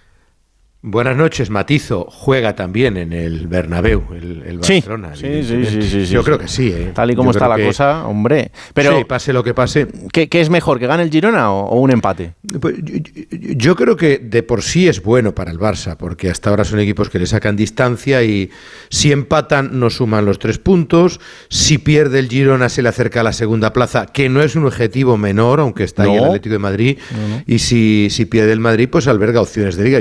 Yo, yo- creo que es de esos partidos en los que tiene más que ganar, pero claro, tiene que ganar su partido. Tiene Sí. que ganar su partido ante el Granada porque si no, no le sirve de nada. Pero fíjate, con el empate del otro día del Madrid, si el Madrid vuelve a empatar o si el, si el Girona pierde, que también empató el otro día con la Real, recortará cuatro puntos a cualquiera de los dos equipos o, o hasta cinco. ¿no? No, no, es, no es mala cosa en dos semanas, demostrando que, como decía Michel, bueno, quedan 14 jornadas, pueden ganar todos los partidos restantes, pero, pero hay margen suficiente para engancharse y me imagino que lo mismo pensará también el Atlético de Madrid del Cholo Simeone y es muy legítimo, ¿no? Sí, sí, desde luego. Y el Atleti de Bilbao, que está ahí pendiente de esa cuarta plaza. Sí, Sí. sí, es una, Queda mucho, ¿no? Es Eso una bueno. batalla de muchísimos puntos por delante y en el que, como decíamos al principio, esta semana vuelve la Champions, con lo cual vuelve la competición europea. Eh, vamos a ver Más cómo afecta desgaste. esto, más desgaste, más kilómetros. Bueno, eh, que, que no es, que no es sencillo, ¿no? Eh, ¿Qué, qué pasa con, con De Jong? ¿Cuál es la, el, el escenario que se dibuja para este jugador que estaba marcado como para ser leyenda en el Barça y, y no sé muy bien eh, en qué situación le vamos a ver la próxima temporada? Bueno, hay mucho ruido en torno a- al futbolista, sobre todo teniendo en cuenta la, situación económica de, de su ficha y de su salario, ¿no? Ten en cuenta que, fíjate, el jugador cobró los primeros años 900 960.000 euros la primera temporada y ahí llegó el diferimiento de, de Bartomeu. Fíjate qué, qué- qué burradas. En la temporada 21-22 ganaba 4 millones de euros siempre limpios, ¿eh? Empieza ya a implantarse la- el, el- el aplazamiento. En la 22-23, la temporada pasada, ganó 20,8 millones de euros limpios, que es una barbaridad. Estamos hablando que en. Cataluña el tipo impositivo es el 52%, estás hablando de 22, 20, perdón, 42, 43 millones de euros. Esta temporada gana casi 25 millones de euros, 24,8, que es la temporada en la que más gana que esos son eh, más de 52 millones de euros. Y la que viene, 23,2 y la siguiente, 23 millones de euros. Claro, primero son cifras tremendamente prohibitivas y luego eh, generan al club una situación complicada, porque le tienes que pagar y porque además es un jugador que para muchos no está marcando la diferencia. Es un buen futbolista, pero no es el líder natural. No es un Haaland, no es un Mbappé. Si me apuras, fíjate, no sé si estará de acuerdo Alberto, pero no es ni siquiera un Rodri, porque Rodri, eh, ahora hemos Sí, visto las no. cifras en el Manchester City. Estoy no totalmente de acuerdo. Sí, entonces dices, bueno, eh, ¿hasta qué punto puedes pagar estas cifras por un jugador que no es tan diferencial? ¿no? Y se abre el debate. Y se ha sabido, a través de nuestro compañero Luis Canut, que el futbolista por primera vez se está planteando de verdad marcharse. Porque fíjate, aparte de ganar ese dinero, él cree que no se han cumplido sus expectativas en el Barça y que por tanto pues no es un club que gana Champions, no es un club que está ganando solventemente la liga y, y que quizás no está donde él esperaba. Aunque habría que no decir, por su culpa. ¿Quién no ha estado más? No, no, habría que decir, ¿quién no ha estado más en las expectativas? Claro. ¿El Barça que tú esperabas o el Barcelona contigo, que te esperaba más de ti, ¿no? Lo cierto es que mm, es uno de los jugadores que tiene mercado y la economía del Barcelona va a obligar este año posiblemente a una gran venta. Araujo tiene un mercado importante en Alemania, vamos a ver si el Bayern de Múnich. Yo creo que el Barcelona podría prescindir mejor de Araujo. Mi, mi sensación es, porque tiene muchísimos centrales, fijaros que va a tener a Eri García y el Girona, que es uno que tendría que volver al Barça al acabar la temporada. Y en cambio de John... Pero deportivamente, Alfredo, sería, Sí. sería un palo importante de perder a Araujo, ¿no? Pero yo, sinceramente, si tuviera que elegir, yo creo que es más prescindible Araujo que de John, para mi gusto. No sé si estaréis de acuerdo, pero tú tienes a Íñigo Martínez, tienes a Christensen, tienes a Koundé, eh, tienes a Eri García, tienes a Pau Cubarsí, que están creciendo muchísimo. ¿Y cuántos de John Ninguno equipo? supe- pero ninguno supera o iguala a Araujo, que el único pero que le podríamos poner es el tema de las lesiones, que, que es bastante recurrente. Yo creo que hemos sido a veces un poco ¿Y- ¿Y cuántos de John te encontrarías? ¿Cuántos de John encontrarías? Bueno, estamos hablando, yo creo que De Jong ha, si- ha ido por, por rachas, ¿no? Ha tenido meses muy buenos, de repente un mes que era el mejor del Barcelona, otro que, bueno, eh, dependiendo sobre todo de quién tenga al lado, y creo que a veces hemos sido un poco injustos con De Jong, porque le hemos visto hacerlo bien, no solo cumplir, sino hacerlo muy bien en distintas demarcaciones, eh, ya sea como pivote, mm, medio centro defensivo, de interior, cuando ha estado más adelantado, que hasta hacía goles. Creo que es un jugador que, que es bastante polivalente, pero que le, le condiciona mucho y le falla mucho lo que tenga al lado. O sea, el que no esté Busquets o si tiene que ayudar a la salida de balón. Eh, le hemos visto de central y lo ha hecho también bien. O sea, creo que es un jugador bastante completo. Dicho esto, mirando los centrales del Barcelona, e incluso de lateral, eh, Araujo sigue siendo el mejor. Creo que no se, no se podría comparar. Lo que sí que está diciendo Alfredo, quién sería más rentable ¿no? o, o- más prescindible en el club, eh, teniendo en cuenta que son los dos únicos por los que podrían sacar una buena cantidad de dinero. Yo con De Jong estoy despistado. Porque al final yo pensaba que era un tema de rol al principio, porque no es fácil llegar del Ajax, donde todos tenían más o menos un rol coral, no había una gran estrella en aquel Ajax que llegó a semifinales Y de jugaba Champions. en otra posición y en la selección de Holanda le han utilizado También, siempre. también en otra posición. Y digo, bueno, pues es un tema de rol y de un poquito de paciencia Sí. que aquí no solemos tenerla normalmente. Pero ahora estoy despistado, ya son 25 años y ya es un jugador que lleva ya varios años en el Barça. temporadas. Claro, claro. Y yo creo que ya era momento de dar ese paso adelante. Esta temporada empezó muy bien, Alfredo. Hasta la lesión estaba siendo de los mejores. Sí.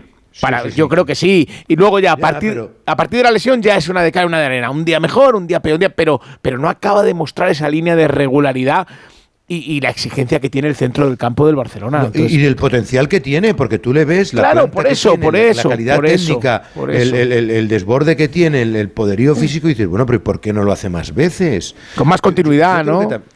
Yo creo que es una cuestión de personalidad, es que tiene muchísimos altibajos, ¿eh? más allá de las de las lesiones, no demuestra la jerarquía, el liderazgo que pueda Claro, tener. eso es, Araujo, lo que yo ¿eh? echo A en falta, sí. Claro, es que creo que es algo vital y que holandesa, es un futbolista sí que necesita estar tremendamente arropado. Es que yo creo que De Jong siempre recordaremos que su mejor momento en el Barça fue en la Supercopa del año pasado con el cambio de dibujo en el centro del campo de Xavi cuando le ubica con, con Busquets. Yo creo que hay más arropados cuando él ha estado mejor. Yo a veces le escucho en los postpartidos y pienso que, que quiere demostrar eh, de puertas para afuera, eh, al menos de, de palabras, esa personalidad que luego en el campo le, le falta realmente.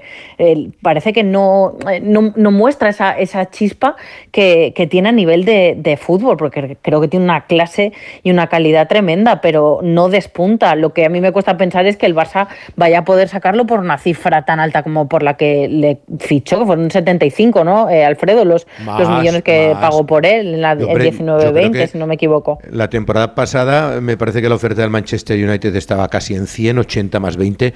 Yo creo que De Jong tiene un precio de mercado de 100 millones. Me Y parece. pues sobre todo también. ya, se- ya sería muy buena noticia. Sería interesante. Pero vamos, eh, eh, ¿cuánto crees que vale en el mercado con, con la edad que tiene este futbolista? Vamos, yo si no, si no pagan 100 millones por lo que han pagado por algunos jugadores, a mí Sí, me el- parecería. el problema es un pagarle mal ese negocio. sueldo. Y luego, y, y luego al hilo de lo que os estaba comentando de Araujo, de John, un central Vale, es muy importante, pero un central lo puede sustituir de muchas maneras. Pero un tipo que te lleve la manija en el medio campo, que te dé la jerarquía en el centro del campo, es muy complicado. Habéis visto el adiós de Busquets, lo que ha resentido el Barcelona. Rumeu era una maravilla en el Girona y aquí es, con perdón, una caricatura de jugador. Eh, y, y como eso casi todo, yo creo que es mucho más difícil reemplazar a De Jong que reemplazar a Araujo. Hombre, ser sería central en el interesante- Barça, ser central en el Barça Sí. es muy difícil Sí, y hoy en día eso- cada vez eh, claro. cuesta más encontrar buenos centrales. Lo estamos viendo en todos los equipos. centrocampista está Decimos, bueno, ahora que, el total, que- la, la- la- la filosofía de juego del Barça al centro del campo es intrascendente. Sería interesante, de todos modos, saber eh, qué No piensa el, eso, el que vaya a ser el próximo entrenador del Barça. Porque, porque claro, dentro de todo esto, eh, hombre, evidentemente Si te que, llega un flick que es, que es corriente alemana, yo creo que De Jong, que habla alemán, sería una cosa que le gustaría mucho, evidentemente. Claro, es que eh, Pero- este escenario y a estas alturas te ponen esta, en este tipo de, de tesituras, ¿no? En la de futbolistas que, que van a querer saber lo que van a hacer la próxima temporada y en la de un club que necesitará también eh, tener un objetivo claro de, de entrenador. Hombre, para el Barça, el- de cara a que estos próximos meses eh, no sean un rumor constante cada semana, el equipo necesita seguir en Champions y, estar ahí en la liga. O sea, estar ahí, aunque estés a 6, 8 puntos, que, pero eh, que un tropiezo de los de arriba te pueda meter en la pelea, ¿no? Porque si el Barça tiene la desgracia de caer con el Nápoles en octavos de final y estar a 12 puntos en la liga, el día a día, vas- primero que no creo que Xavi pueda acabar la temporada y segundo que el día a día hasta junio puede ser durísimo, ¿eh? hasta mayo. Entonces, porque al final eh, los clubes como el Madrid o el Barça, la temporada que no van bien, si se quedan con- sin objetivos, al Madrid le pasó con- cuando volvió Zidane, ¿os acordáis? Después Sí. del año de Solari que volvió Sí, sí. Zidane a final de temporada, el Madrid estaba sin objetivos y aquello fue terrorífico hasta, hasta el verano. En Y eso cambio, que es- Alberto, sí.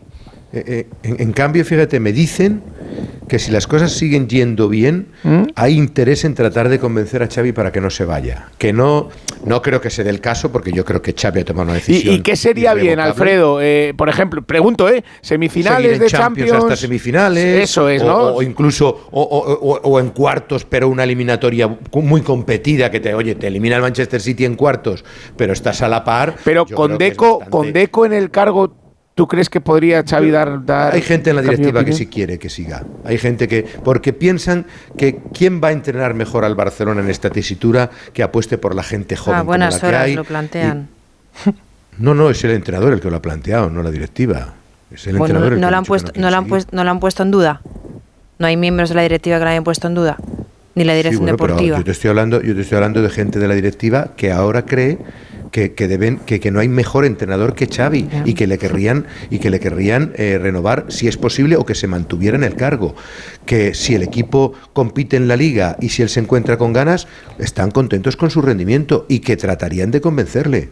Otra cosa es que no sea el entrenador ideal de Deco, que, que bueno, tampoco lo vería mal. Es que cuando busquen el entrenador sustituto y vean que no es tan fácil traer a alguien, pues claro, estáis hablando, ¿qué corriente coges? Tú te traes un entrenador que quiera eh, venir, también te querrá decir, oye, yo quiero cuatro o cinco jugadores que me gusten. No, y quiero que eso en el Barça, en el Barça claro. al final eso tiene una trascendencia muy importante. O sea, el Te estilo. traes a Mitchell, por ejemplo, y te lo y- Sí, pero Mitchell yo creo que sería pobre, bienven- se puede sería quemar en dos meses. el- Otra cosa es que luego él se queme, pero yo creo que el estilo de Mitchell sí podría ser bienvenido ahora mismo. Tengo la sensación, ¿eh?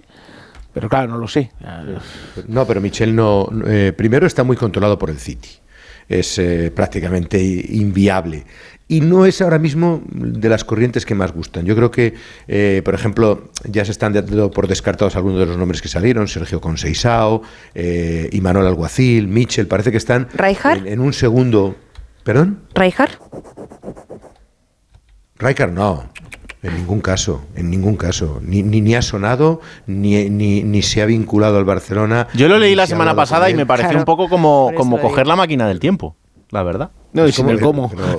Rijkaard hace 10 años, Rijkaard hace 10 años que no entrena. Claro, claro, por eso, por eso, por eso digo que es ya. que vamos, es que hay, hay cosas que vamos que, que no tienen ninguna lógica, por mucho que se digan o se repitan. Eh, yo creo que quien mejor posicionado está ahora mismo, me da la sensación, es Flick, porque tiene una gran ventaja. Primero, que tiene carta de libertad, que no hay que negociar por él, que es un entrenador eh, de un fútbol de ataque que gusta en Can Barça. Quizás tiene el pero del idioma, pero lo está estudiando. No sé Mm. si le dará tiempo en seis meses a aprender mucho. Eh, hay varios alemanes en la plantilla. Cuando digo alemanes, entre comillas, Lewandowski, Gundogan, Ter Stegen. Mm. Y- incluyo ahí De Jong, que es esa especie de mentalidad, y hablan, los holandeses y los alemanes sabes que el idioma es muy parecido, que tendría cierta ventaja a la hora de todo eso. No olvidéis que es el entrenador del 8-2 al Barcelona, ¿eh? Eh, y, y la gran ventaja que os digo, que mm, porque con otros entrenadores tienes que negociar. Mitchell, el Girona te diría, oye, 15, 20, 30 millones, y tal y como están las arcas del Barcelona, complicado. Y además me dicen que a Flick le hace tilín el Barça. O sea, es un entrenador que está ahora en su casa y que no firmaría por cualquier club. Oye, has estado en Alemania, en las selecciones, has estado en el Bayern de Múnich y, y no te puedes ir a cualquier equipo. Es decir, a lo mejor le llama con todos los respetos el Sevilla y dice, oiga, mire, yo me parece un grande el Sevilla, pero yo quiero un top 10 de Europa, por ejemplo. Por eso te digo que me da la sensación de que es uno de los mejor situados, aunque evidentemente eh, está esa corriente de los que dicen, bueno, y para eso, ¿por qué no nos quedamos con Xavi? Pero yo creo que Xavi no va a volver atrás. ¿eh? Parece imposible, ¿no? Pensar que se pueda deshacer eso por la seriedad de, de ninguna de las dos partes, ¿no? Sí. ¿Cómo quedaría a nivel de autoridad Bueno, el Xavi, mundo no? del fútbol ha en el cosas vestuario. Sí, Sí, no, sí, desde de luego, todo, desde luego, pero desde luego, pero vamos. Después de parecería- la Yo escenificación. no lo creo, no lo de- creo. sobre No, todo, yo- más yo allá, creo- Alfredo, de, de- de- de todo en general, yo creo que es la sensación interna de Xavi, de, de- de hartazgo, de, Por eso de digo que, yo, a Xavi le han dejado tirado. Claro, de que Mm. esto se le ha venido muy encima, pues, pues el, el entorno, todo, todo, y, Claro. y que, No, que no, lo no, que quiere es salir corriendo. Y el O sea, presidente no ayudó a que no se quemara con sus decisiones. Es que me gustaría verle la cara si alguien viene a decirle, no, oye, que creemos en ti, eh, que venga, quédate. O sea, me gustaría verle la cara No, no, a se lo Xavi en dicen, ese se lo momento. dicen, ¿eh? Y se lo van a decir. Y si el equipo va bien, se lo van a repetir. Porque O sea, se ha tomado esas decisiones que- precisamente por eso, porque él no se siente apoyado en el club. Y porque está muy quemado, o sea, que un entrenador como él tenga que llegar al hartazgo. Mira, decía Ses Fábregas el otro día, dice, ¿cómo debe ser de tormentoso o de, de presionante ser entrenador del Barcelona para que una persona como Xavi, que idolatraba Mm. este puesto, haya tenido que decir basta? Pero ya os digo yo que el, el run run, si el Barça encadena tres o cuatro victorias después de las dos que ha conseguido ahora, y lo he dicho, elimina al Nápoles, da buenas sensaciones, continúa con la gente joven, ya os digo yo que el run run es ¿por qué no se va a quedar Xavi? Sobre todo si el Barcelona, como ha hecho Deco, todavía no hemos hablado con nadie. Dice, todavía no hemos hablado con ningún sustituto. Han sondeado algo, pero es verdad que no tienen nada palabrado porque de momento queda bastante tiempo, ¿no? Bueno, pues mañana tendremos una nueva oportunidad para escuchar a Xavi Hernández en esa previa frente al Granada. Te cuento antes de despedirme. Eh, sanciona a Víctor Roque, como se esperaba el comité de apelación. No le quita la tarjeta amarilla, por tanto no podrá estar ante el Granada, donde sí estarán Rafinha, Ter Stegen, que va a ser titular, Sergi Roberto, y posiblemente Cancelo vuelva al once titular. Y ojo, porque escucha a ver si se le entiende un poquito a Víctor Roque cuando él dice que Martínez Munuera, el árbitro del otro día en Vitoria, que por cierto es el que pita mañana al Madrid, le dijo cuando le muestra la segunda amarilla, esto no es como Brasil, escucha. Eu creio que, que foi injusta o cartão amarelo, o segundo, pelo menos. E agora é cumprir suspensão. Mas foi a decisão do, dos árbitros. ¿Te dio alguna explicación el árbitro?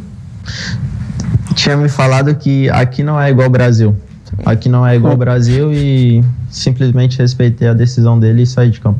No te queda nada. No Se entiende perfectamente. Y él lo entendió. No queda nada. Sí, sí, desde luego que sí. Pues, Ay, eh, por- y por- La última, la última, Raúl.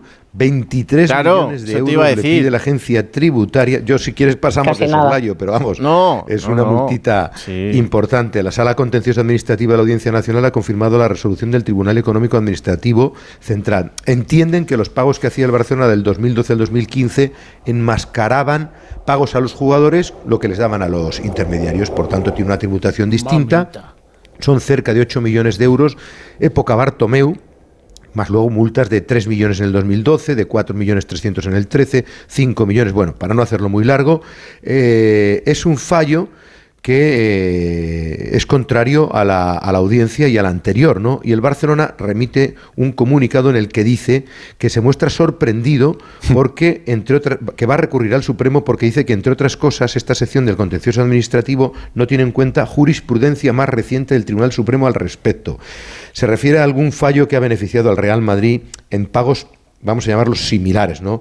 Y por lo que ha podido beneficiar a otros clubes de fútbol en sentencias recientes por la misma problemática. Sorprende el divergente criterio de la Audiencia Nacional cuando hace pocos meses otra sección estimó un recurso de nuestro club en un tema idéntico, también habla. Así que vamos a ver, el Barcelona de momento lo que dice es que no tiene que pagar porque recurre al Supremo, pero como tenga que pagar, aunque ya tiene consignado el dinero, no deja de ser una avería de 23 millones de euros, que tal y como está el Barça, pues es otra sangría, ¿no? Madridismo sociológico, si es la, la agencia tributaria ya, ya no sabe lo que hacer por, por trincar. Esto es así. 23 millones. Ay, Dios, ay. Lo has Alfredo, dicho tú, no lo he dicho yo, ¿eh? Ponte, ponte con los diamantes. Ponte con los diamantes que al final o vendéis diamantes o o cuidado a ver cómo pagamos el carno. Poca broma con la o agencia tributaria que... Bueno, bueno, cuidado, con el sueldo de, de John del año que viene se paga la multa. Eso estoy pensando yo que, Sí, claro, sí, sí, sí. en diferido. tendrá que salir a jugar en la temporada que viene, ¿no? Sí, es- eso sí, pues el de la agencia tributaria, que le pongan ahí con el maletín a correr en el campo. De Petral. No des ideas, no des ideas. Un abrazo, anda.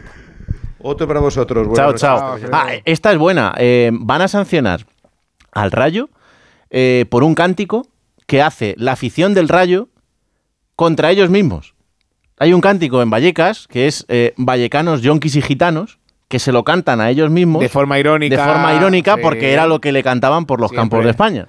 Entonces ellos se lo cantan a, O sea, a sí que no se castiga cuando se lo cantaban por los campos de Correcto. España y se castiga. Pero ahora han dicho la liga, Es- hay que sancionar el cántico este. Es una broma todo. Así que Vivimos en una simulación. No, pero Sí. constante, Cris. O Sí, sea, es- es- es- es- Tremendo. Está presa contento, porque claro, hay que, hay que rascar ahí el bolsillo y ya no le da para una grada de esta nueva que quiere hacer entre él y Ayuso, ya no le da. Clases de sentido con la común. multa, con la multa. Por favor. En fin, ¿qué le vamos a hacer? Que os dejo descansar, ¿eh? Que un placer Ah, muy como siempre en esta Pero no estamos cansados, sea, viernes. nos estás echando. Pero yo soy como Ancelotti Ah, y como bueno, Brahim. ok. Yo te digo que, que al banquillo y al banquillo esto es así. Ni un ¿Qué minuto más. está cansado? Digo yo, digo yo. Que muchas gracias, ¿eh? A vosotros siempre. Un Un placer. Un abrazo. Chao, chao. todos. Una pausa y vamos eh, a ver con qué nos sorprende Coque Andújar con su diario, diario de un futbolista. Radio Estadio Noche. Raúl Granado. En Peugeot estamos listos para ayudarte a llevar lo más importante, tu negocio. Por eso, en los días Peugeot Profesional vas a poder disfrutar de condiciones especiales en toda la gama. Aprovecha del 1 al 14 de febrero para dar energía a tu negocio. Inscríbete ya en peugeot.es. ¡Vigor, gor, gor, gor, Toma Energisil Vigor. Energisil con maca contribuye a estimular el deseo sexual. Recuerda, energía masculina, Energisil Vigor. La felicidad no es un destino al que llegar. La felicidad está en el camino. Y si ese camino lo haces con tu nuevo Fiat, mucho mejor. Encuentra la felicidad con la Fiat Happiness Fórmula. Solo este mes tienes ofertas exclusivas con entrega inmediata en la gama de Fiat. Acércate a tu concesionario más cercano y encuentra la felicidad en cada curva. Onda Cero. Con tan solo seis meses, mi hija Cataleya fue diagnosticada de leucemia. Gracias a la unidad de cáncer infantil de Cris contra el cáncer, Cataleya tuvo otra oportunidad.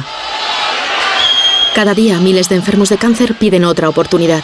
Entra ya en criscancer.org. Fundación Cris contra el cáncer. Investigación para otra oportunidad. En la venta de tu coche, como en todo, puede ser un loser o un pluser. Un loser no valora su tiempo. Un loser se deja embaucar con ofertas de compra que no se respetan. ¿Quieres ser un pluser? Ven directo a Ocasión Plus para recibir siempre la mejor tasación pago en el acto y siempre con total transparencia. Ocasión Plus. Ya somos más de 200.000 plusers. ¿Te unes?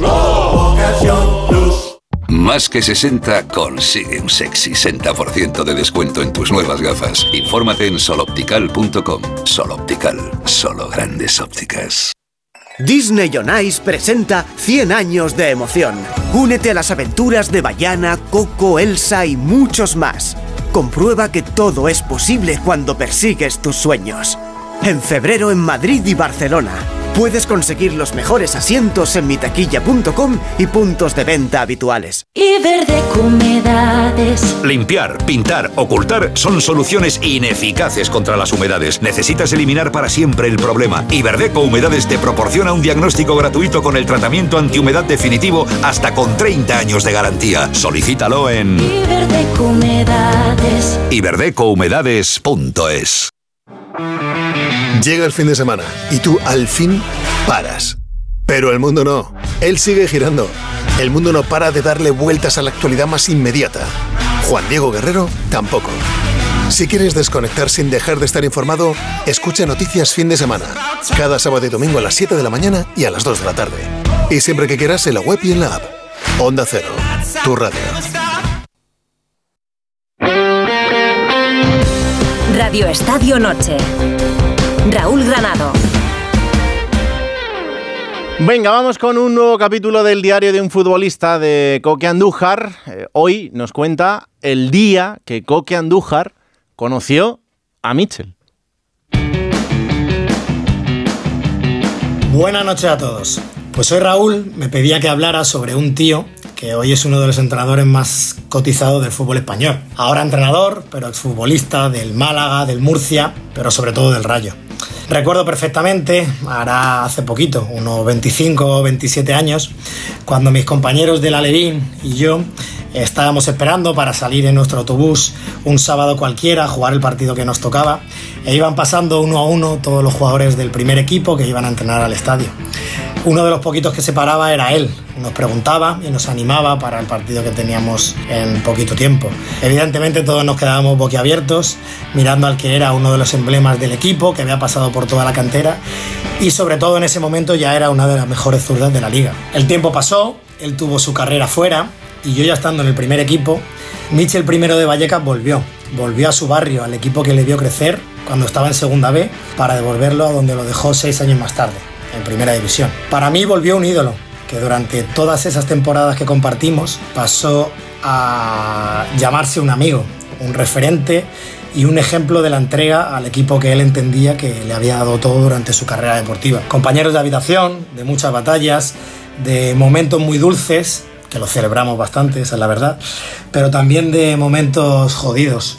Eh, cómo olvidar eh, aquel año del ascenso a Primera División, con los impagos y con todos los problemas extradeportivos que había detrás. Eso para mí se queda como un aprendizaje imborrable haberlo vivido a su lado.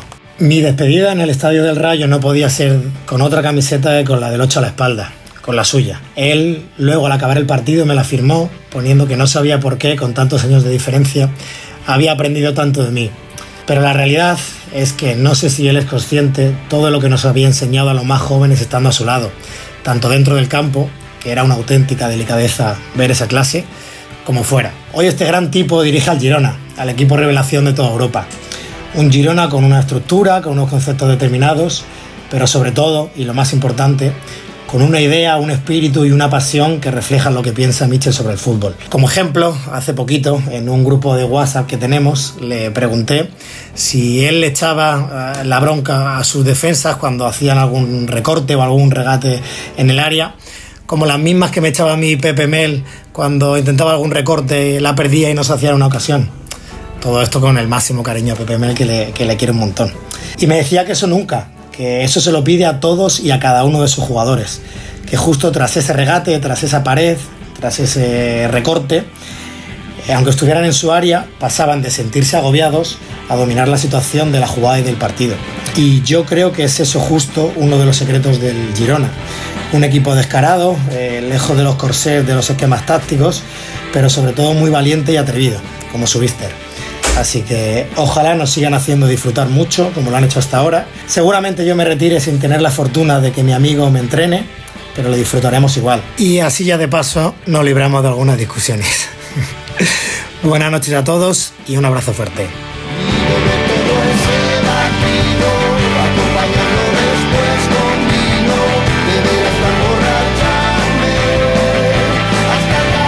Historia de dos amigos que han triunfado en el mundo del fútbol y que siguen caminando juntos y que más allá de lo que pasa en los terrenos de juego, seguirán compartiendo la vida.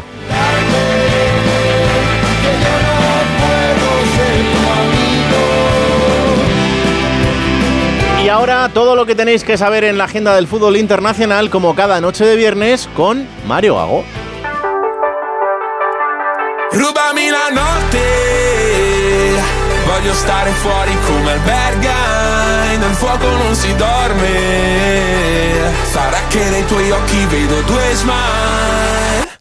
Hola Raúl, menudo fin de nos espera. La final de San Remo, dos finales continentales, partidazos por todo el planeta. Aquí los cinco mejores. 1. Bayer Leverkusen, Bayern Múnich. Primero contra segundo en la Bundesliga con los de Xavi Alonso dos puntos por delante. Los bávaros tienen la difícil visión de ganar en casa de un equipo aún imbatido en la temporada 23-24. Con Borja Iglesias y Grimaldo, los de la Aspirina tienen el duelo clave para conseguir su primer título de liga alemana el sábado a partir de las seis y media en el Valle Arena. 2. Roma Inter. Los Nerazzurri vencieron el Derby de Italia del domingo pasado y ya sacan cuatro puntos a la Juventus con un partido menos. Ahora les toca visitar la casa de los Rossi en racha desde la llegada de Daniele De Rossi al banquillo por Mourinho. Tres victorias en tres partidos. El rival del Atlético de Madrid en Champions busca el pleno de victorias en 2024. Sería su séptima consecutiva. Será el sábado a las 6 de la tarde en el Estadio Olímpico. 3. Aston Villa, Manchester United.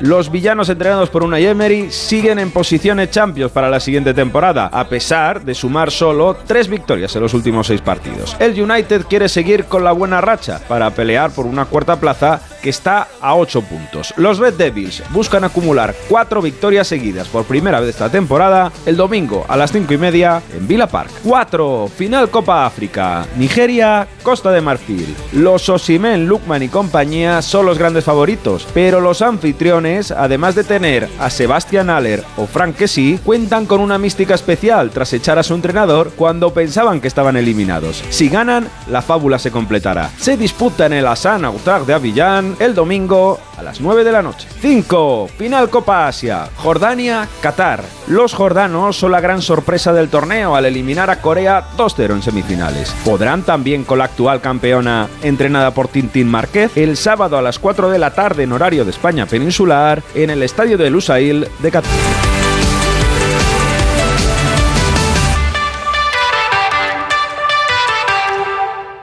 Carla, al viaje de Tokio al final no va el director. ¿Te interesa? Diez días, reuniones, cenas, karaoke, un spa. En la vida lo importante es saber aprovechar las oportunidades. Hay coches que solo pasan una vez. Tu Citroën C3 desde 13.200 euros financiando y con entrega inmediata. Solo por esta vez y solo este mes.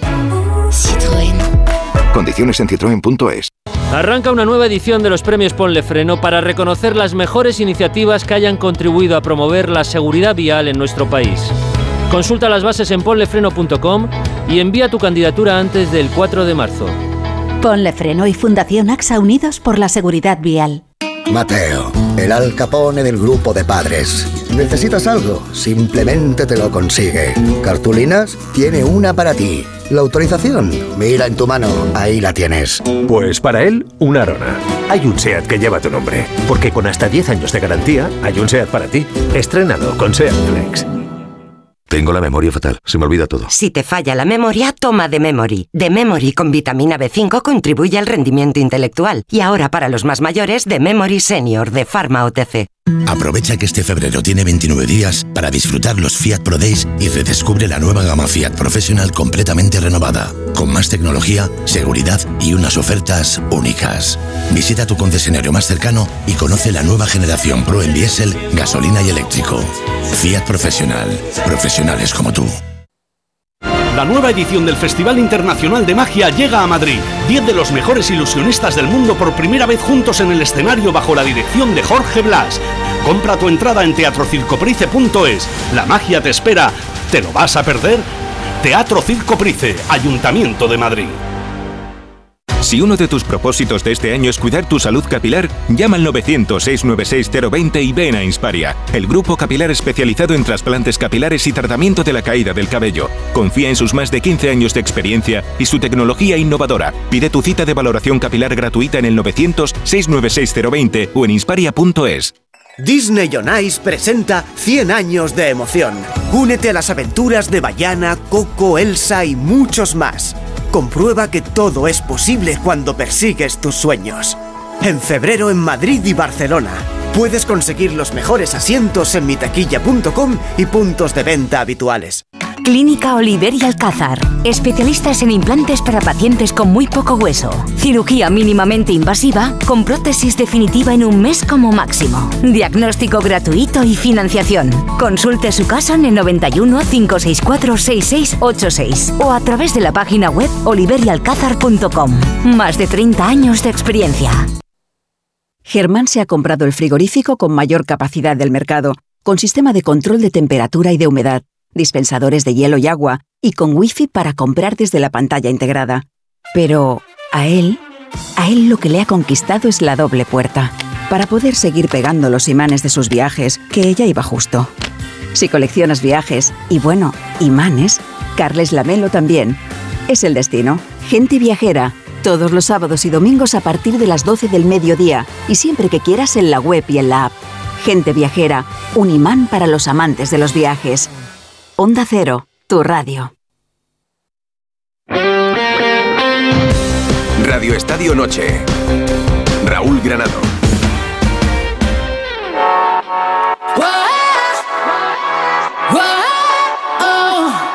Radio Estadio Noche. Raúl Granado.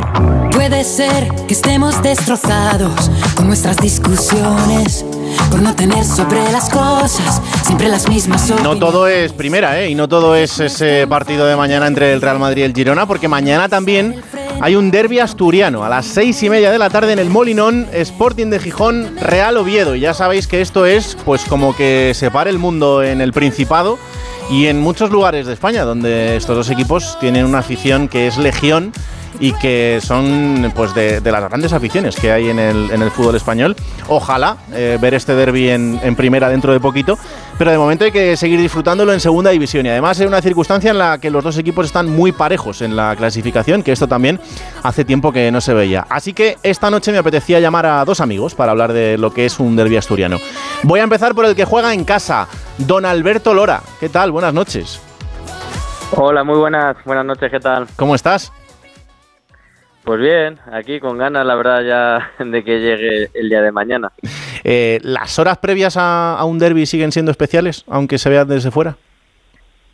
Yo, mira, eh, te digo una cosa, va a ser la primera vez que puedo ver un derby en, como aficionado en el estadio, Mm. porque las otras ocasiones o me ha tocado, a lo mejor yo viajando y he tenido que jugar fuera y me ha tocado verlo por la tele o en la tablet, y va a ser la primera vez que, que voy a poder ir al, al Molinón a verlo en persona y, y la verdad es que, que tengo ganas. O sea, tú ya estás nervioso como cuando juego al fútbol. vamos. Y de un mito del Sporting a un mito del Oviedo y además eh, comentarista en esta casa al que escucháis de manera habitual en este programa, también en Radio Estadio. Esteban, ¿qué tal? Buenas noches. ¿Qué tal? ¿Cómo estamos, compañero? Oye. ¿Qué tal, Raúl? ¿Todo bien? Alberto, ¿cómo estamos? ¿Qué tal, Esteban? ¿Cómo vas? Pues bien, también nervioso, como tú. Lo que pasa que a mí Sí, me ¿eh? toca, me toca verlo desde Barcelona por motivos de trabajo, pero mira, el de la ida sí puedo ir a verlo con, con mi hijo ahí en mi sitio de, Ah, de socio y la verdad que, que se disfrutan, ¿eh? se disfrutan y además podemos presumir de que tenemos un grandísimo derby. Mm, Oye, ¿cómo es eh, vivir un, un derby desde, desde la grada una vez que lo has vivido desde, desde el césped, en, en los dos casos? Mira, para mí, para mí era el primer derby que iba como espectador, creo, desde que me, que me retiré y, y no tiene nada que ver como futbolista, o sea, te haces partícipe, eh, fui a ver cómo llegaban los equipos al estadio, cómo llegaba la afición del Sporting, que llegan con un dispositivo un poco especial, el recibimiento de los aficionados del Oviedo, y te sientes aficionado, o sea, te olvidas de que has sido jugador, al final sabes cuál es tu papel, que eres el aficionado, y entiendes desde la grada al aficionado porque tú en el campo todavía tienes eh, posibilidades de, de cambiar el resultado, ¿no? O en mi caso de portero, de que no, Hmm. de que no te hagan gol, de ayudar al equipo. Desde la grada no, de la grada estás nervioso porque no depende de ti absolutamente nada y estás sufriendo y, y bueno, pues eh, mira, el, el que fui fue un empate a cero, que creo que ambos casi, casi que lo firmaban, pero lo, lo sufres porque no está nada en, en tus manos ni en tus pies para poder cambiar la situación. Alberto, ¿cambia mucho desde el punto de vista del, del que ha sido futbolista y ha jugado esos partidos y de repente está ahí sentado en, en el asiento y, y ve que pasan los minutos? Sí, eh, o sea, es que estoy muy muy de acuerdo con todas las palabras que, que ha dicho Esteban, ¿no? Lógicamente, como te he dicho antes, no he vivido todavía un derbi en, en la grada, pero yo sí que mm, cuando me lo permite, pues mis partidos con el Marino en el banco.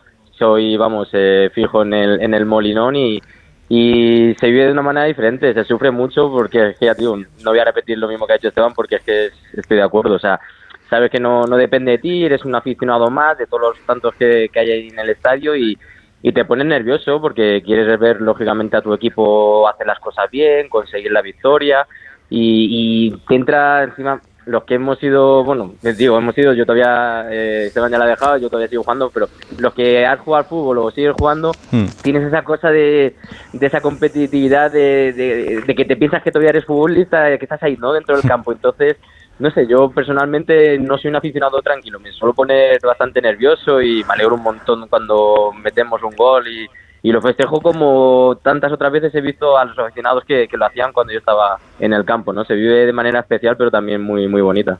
Eh, ¿Tenéis un recuerdo muy claro de vuestro primer derby como, como jugadores? Sí, sí, sí. Eh, no se olvida. Yo para mí, en mi caso, creo que fue incluso el sexto, séptimo partido. Yo estaba jugando en el Oviedo porque, por circunstancias, es decir, había eh, un jugador que no podía inscribirlo porque era extracomunitario. Y, bueno, pues me habían decidido que yo siguiese jugando tras la expulsión de un compañero. Y me acuerdo que fue en el Molinón. Tuve una fortuna de ganar, pero sí tengo la sensación de que ese partido marcó mucho y para bien mi carrera porque son partidos que, que, te cambian la vida, sobre todo si eres asturiano, si eres aficionado de uno de los dos equipos y defiendes esa camiseta, te cambia la vida, en este caso para bien. Eh, entiendo que los goleadores ni te cuento, ¿no? Toda la semana no paguen nada.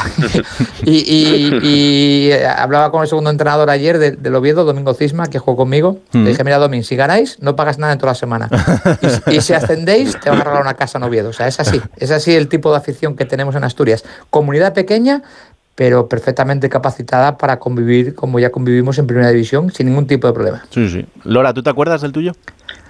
Sí, me acuerdo también perfectamente porque encima se llevaban muchísimos años que, no se vivía un Sporting Oviedo eh, y bueno, me tocó en mi último año en el Sporting y me acuerdo que fue en el, en el Molinón cuando nos empató Toche en los últimos minutos, quedamos uno a uno y la verdad es que, que fue una pasada.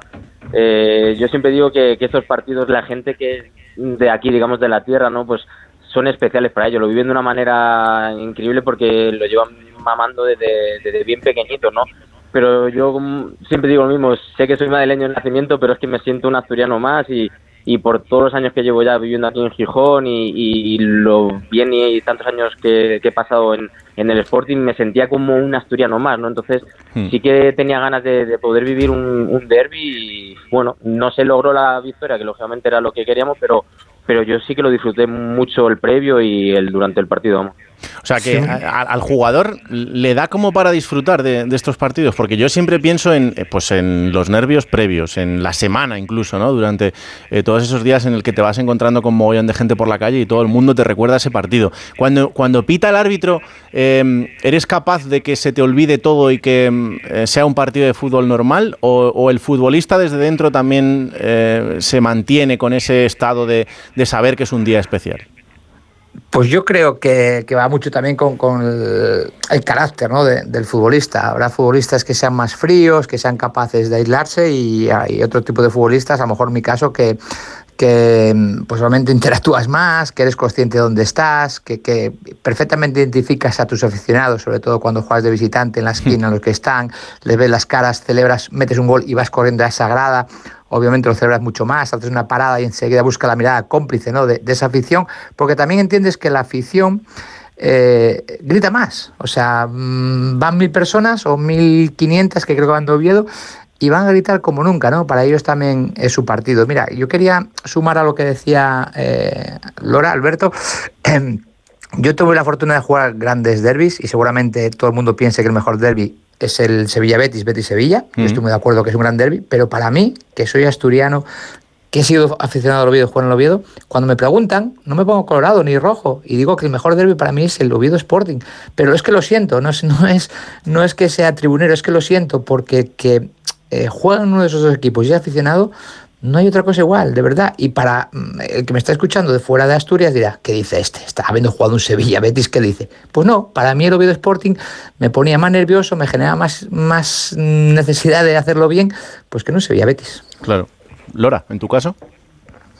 Sí, eh, sí, sí, la verdad que muy de acuerdo porque es que yo por lo menos desde que estoy aquí en Asturias, que ya son muchos años, lo que he vivido y lo que veo cómo viven aquí el fútbol es que es una pasada y, como decía Esteban al final, bueno, Asturias no no es digamos eh, una comunidad muy grande, pero es que se vive inmensamente el, fútbol como en pocos sitios he, podido de yo ver, ¿no? Que tenido la suerte de, ir por muchos campos de, España, ¿no? De nuestro fútbol.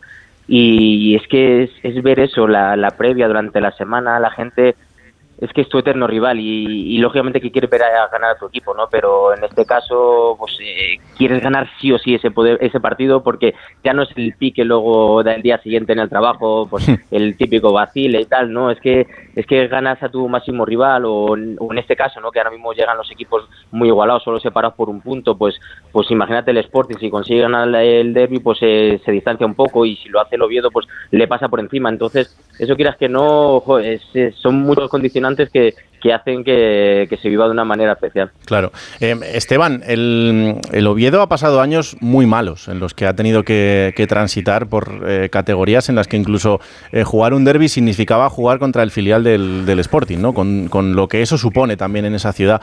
Pero el, en todas esas etapas, el club o, o- o la masa social ha aprendido mucho de, de tener que transitar por todo eso. No, no me lo cuentes que yo lo he vivido, jugar contra el Sporting B. Claro. Representando. Y, y mira, uno de los mm, una de las discusiones que yo tuve con un directivo fue eso, ¿no? El, el hacerles ver que algo estábamos haciendo mal cuando jugamos contra el filial del Sporting y no jugamos contra el primer equipo, que era algo que yo estaba acostumbrado. Entonces, algo estábamos haciendo mal, claro que hacíamos muchas cosas mal.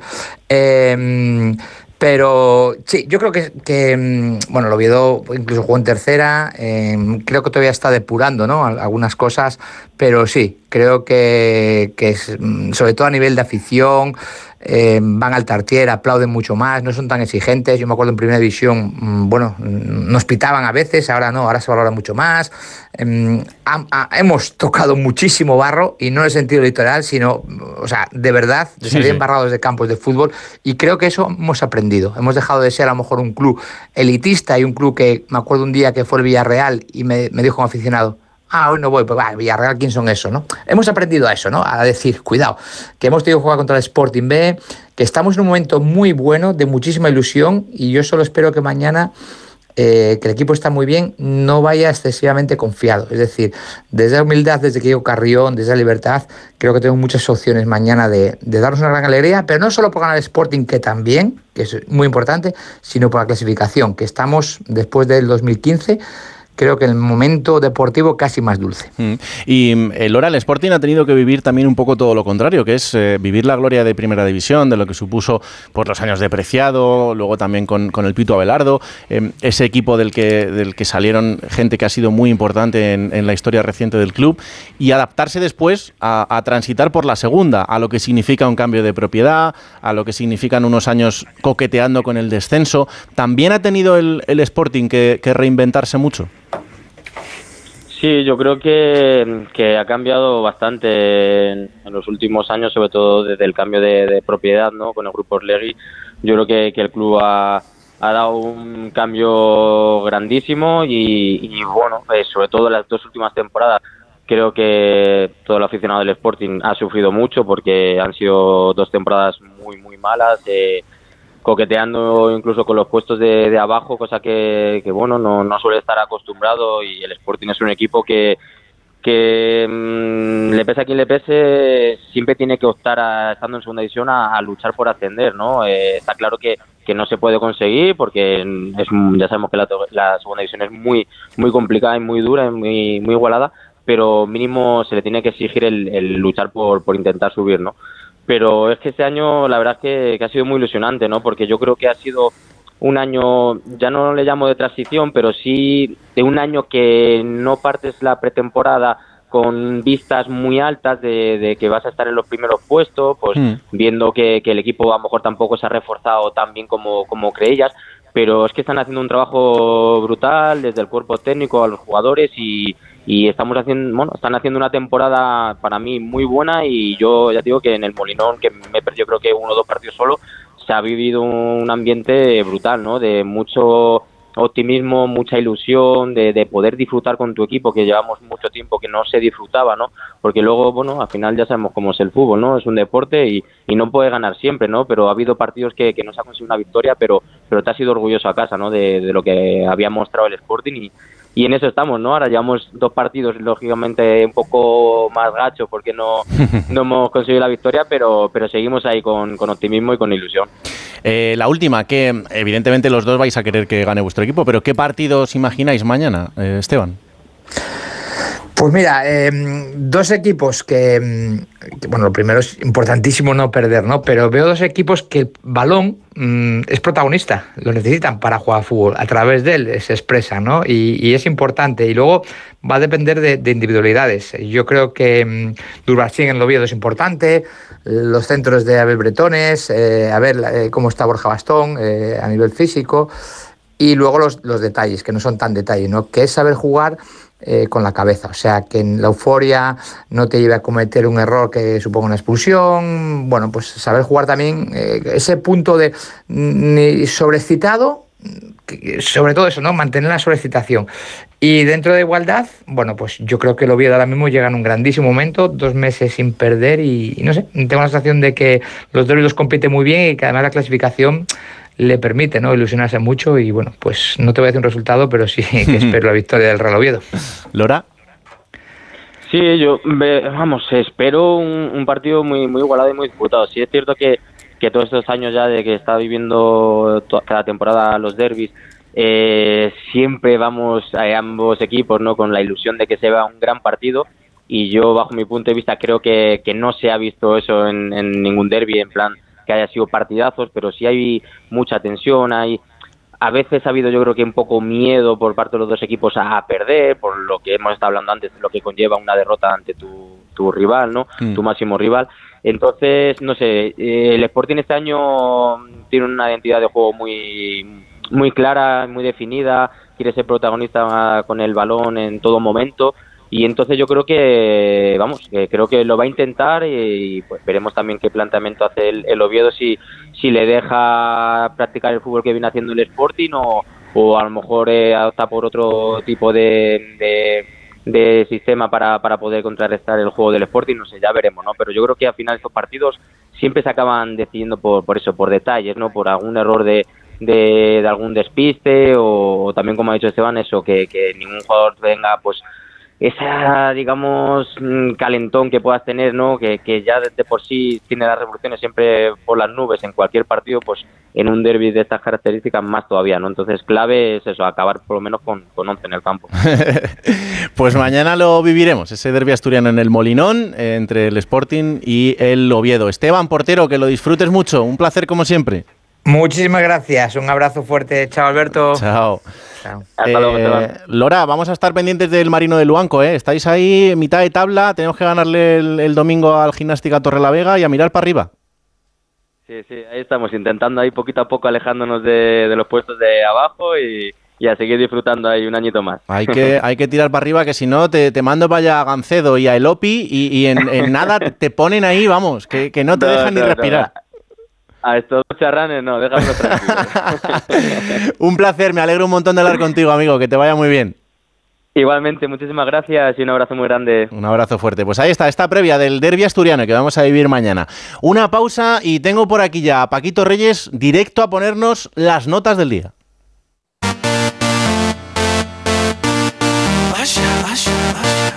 Yeah, man. body's rocking from side Esto es lo que sonará en el descanso de la Super Bowl en la madrugada del domingo en España. En Las Vegas, ahí se va a disputar esta final de la Liga de Fútbol Americano entre Kansas City y los San Francisco 49ers. Será en el Allegiant Stadium de Las Vegas y allí en Las Vegas está nuestro compañero de Gol Televisión y director del podcast El Capologist, Paco Virués. Hola Paco, ¿qué tal? Buenas noches, buenas tardes para ti, que son las 4 y 19 minutos en Las Vegas. Hola, ¿qué tal, Raúl? Eh, para mí el jet lag es que casi es la hora que tenéis allí. Eh, he levantado muy temprano hoy. Está siendo un día muy largo, por lo que habéis comentado hace apenas también unos minutos. Esa noticia del partido NFL que tendremos en 2025 en Madrid. Pero bueno, eh, esto es eh, la verdad que un, un nido de muchas informaciones, de mucha actualidad y, sin duda eh, va a ser un escenario impresionante Las Vegas para, para la Super Bowl. El, descanso de la Super Bowl siempre marca mucho lo que es el espectáculo y Asher será el, encargado de, intentar ponerlo. Aquí en España mm, nos deja un poco fríos, pero en, Estados Unidos es una grandísima estrella. Pero ¿cómo es eh, el día previo, los días previos a, esta final de, fútbol americano que al final acaba reuniendo a millones de espectadores en el mundo? Es eh, dos cosas. Principalmente un escaparate para todo el mundo mainstream, porque, por ejemplo, estar en este programa hablando de la, de la Super Bowl ya, ya implica eso y por eso la NFL se implica mucho, da muchas facilidades durante estos días para que todo el mundo pueda acceder a lo que es la NFL, lo pueda ver y se pueda enganchar. Y aparte de eso, es una gran convención. Para que te hagas una idea, hay más de 150 medios acreditados solo para la parte en la que se puede hacer todo tipo de retransmisiones, de, de tele, de radio, de todo.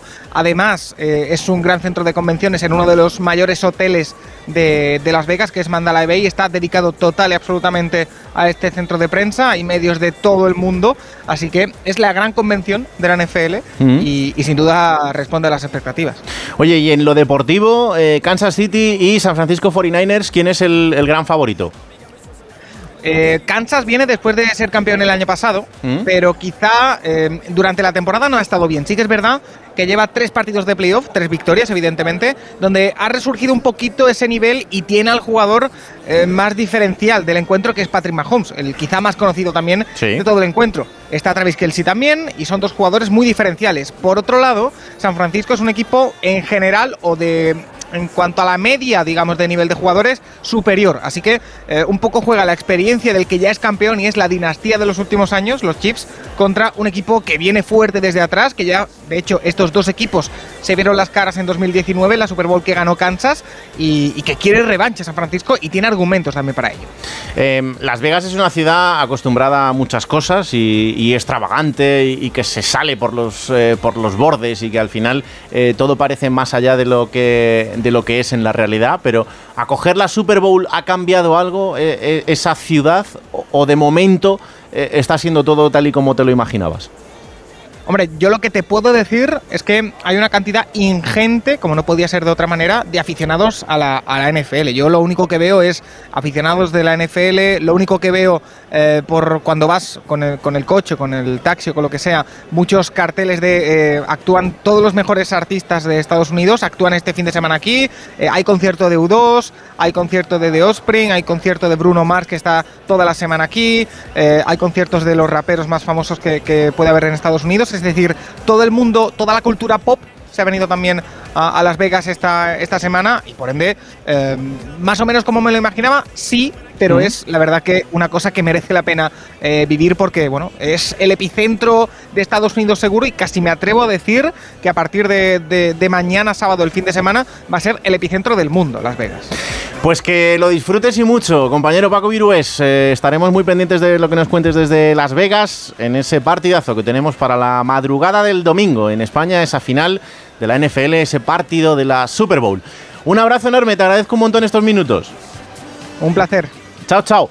Eh, Dai la cabeza y estoy loca por ti.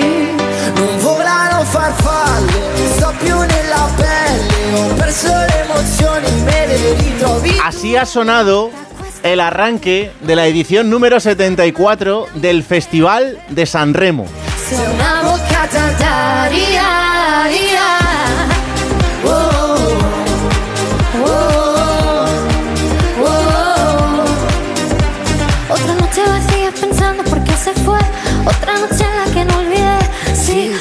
Así. Hay noches que lloré, pero no lloré más. Bueno, por lo menos traté de no llamarte y no llamé. Porque sin ti nada me sabe bien. No voy a llorar más. Aitana Ocaña abriendo el Festival de San Remo junto a San Giovanni cantando esto que nosotros conocemos como mariposas, que allí es farfale. Ya no quedan rosas. La pasta. esas que en verano me regalabas tú. Y esta noche, Hay que decir, Raúl, que Aitana en Italia está reconocidísima. Ya no por solo las canciones que ha hecho con artistas de allí, sino que la gente le sigue mucho. O sea, Sí. yo creo que después de España, es verdad que en Latinoamérica también, pero Italia tiene un recorrido tremendo, Aitana. Italia fue el lugar al que tuvo que marchar Ana Mena para de Málaga para el mundo. Mira, también. Para ser estrella. Y a partir de ahí, pues fijaros lo que ha conseguido. Aitana ya estuvo en el Festival de San Remo, pero ha vuelto este año para abrirlo y para volver a dejar el pabellón español así de alto. Esta noche, igual. Raúl Granado. Ha habido jornada de la Euroliga, como os decía, solo un partido con representación española y ha ganado el Barça. Hola David Camps, buenas noches. Buenas noches, Raúl. El titular hoy para el baloncesto español es se cumplen los pronósticos, tanto en la Euroliga como en el preolímpico femenino. Y empiezo por la selección española porque ha dado un paso importante hacia su presencia en los Juegos Olímpicos de París. No definitivo, pero sí un paso adelante ganando 55-60 a Canadá. Y dado que Hungría ha ganado a Japón, las cuatro selecciones están igualadas con una victoria. El domingo a las 3, Japón-Canadá. A las 5 y media, Hungría-España y el combinado dirigido por Miguel Méndez podría estar clasificado incluso antes de jugar el choque. Trataremos de, de jugar el mejor partido posible porque ganando estamos en los juegos, no dependemos de nadie y esto es lo que queremos, hacer el mejor partido posible. Sabemos las dificultades de jugar contra Hungría porque ya hemos jugado contra ellas, y es un muy buen equipo, un equipo más potente que el pasado europeo y, y- y- lo prepararemos de la mejor manera posible y trataremos de conseguir el objetivo final que es, que es estar en los juegos. Si gana Japón, dará igual lo que haga España porque estará clasificada. Si vence Canadá, eso sí, a España solo le valdría ganar el encuentro. Y en la Euroliga, fácil triunfo del Barcelona ante el Alba Berlín, 93-77, que le deja con 18 victorias, segundo a 4 del Madrid, después de la derrota merengue en Milán. El Vasconia y el Valencia siguen en puestos de play-in y la Euroliga, que no va a volver hasta dentro de casi un mes, porque llega el primer título del año en España, la Copa del Rey, que se va a jugar en Málaga del jueves al domingo de la semana que viene. Y después llegan las ventanas de clasificación para el próximo Eurobásquet. Es decir, Raúl, el baloncesto no para.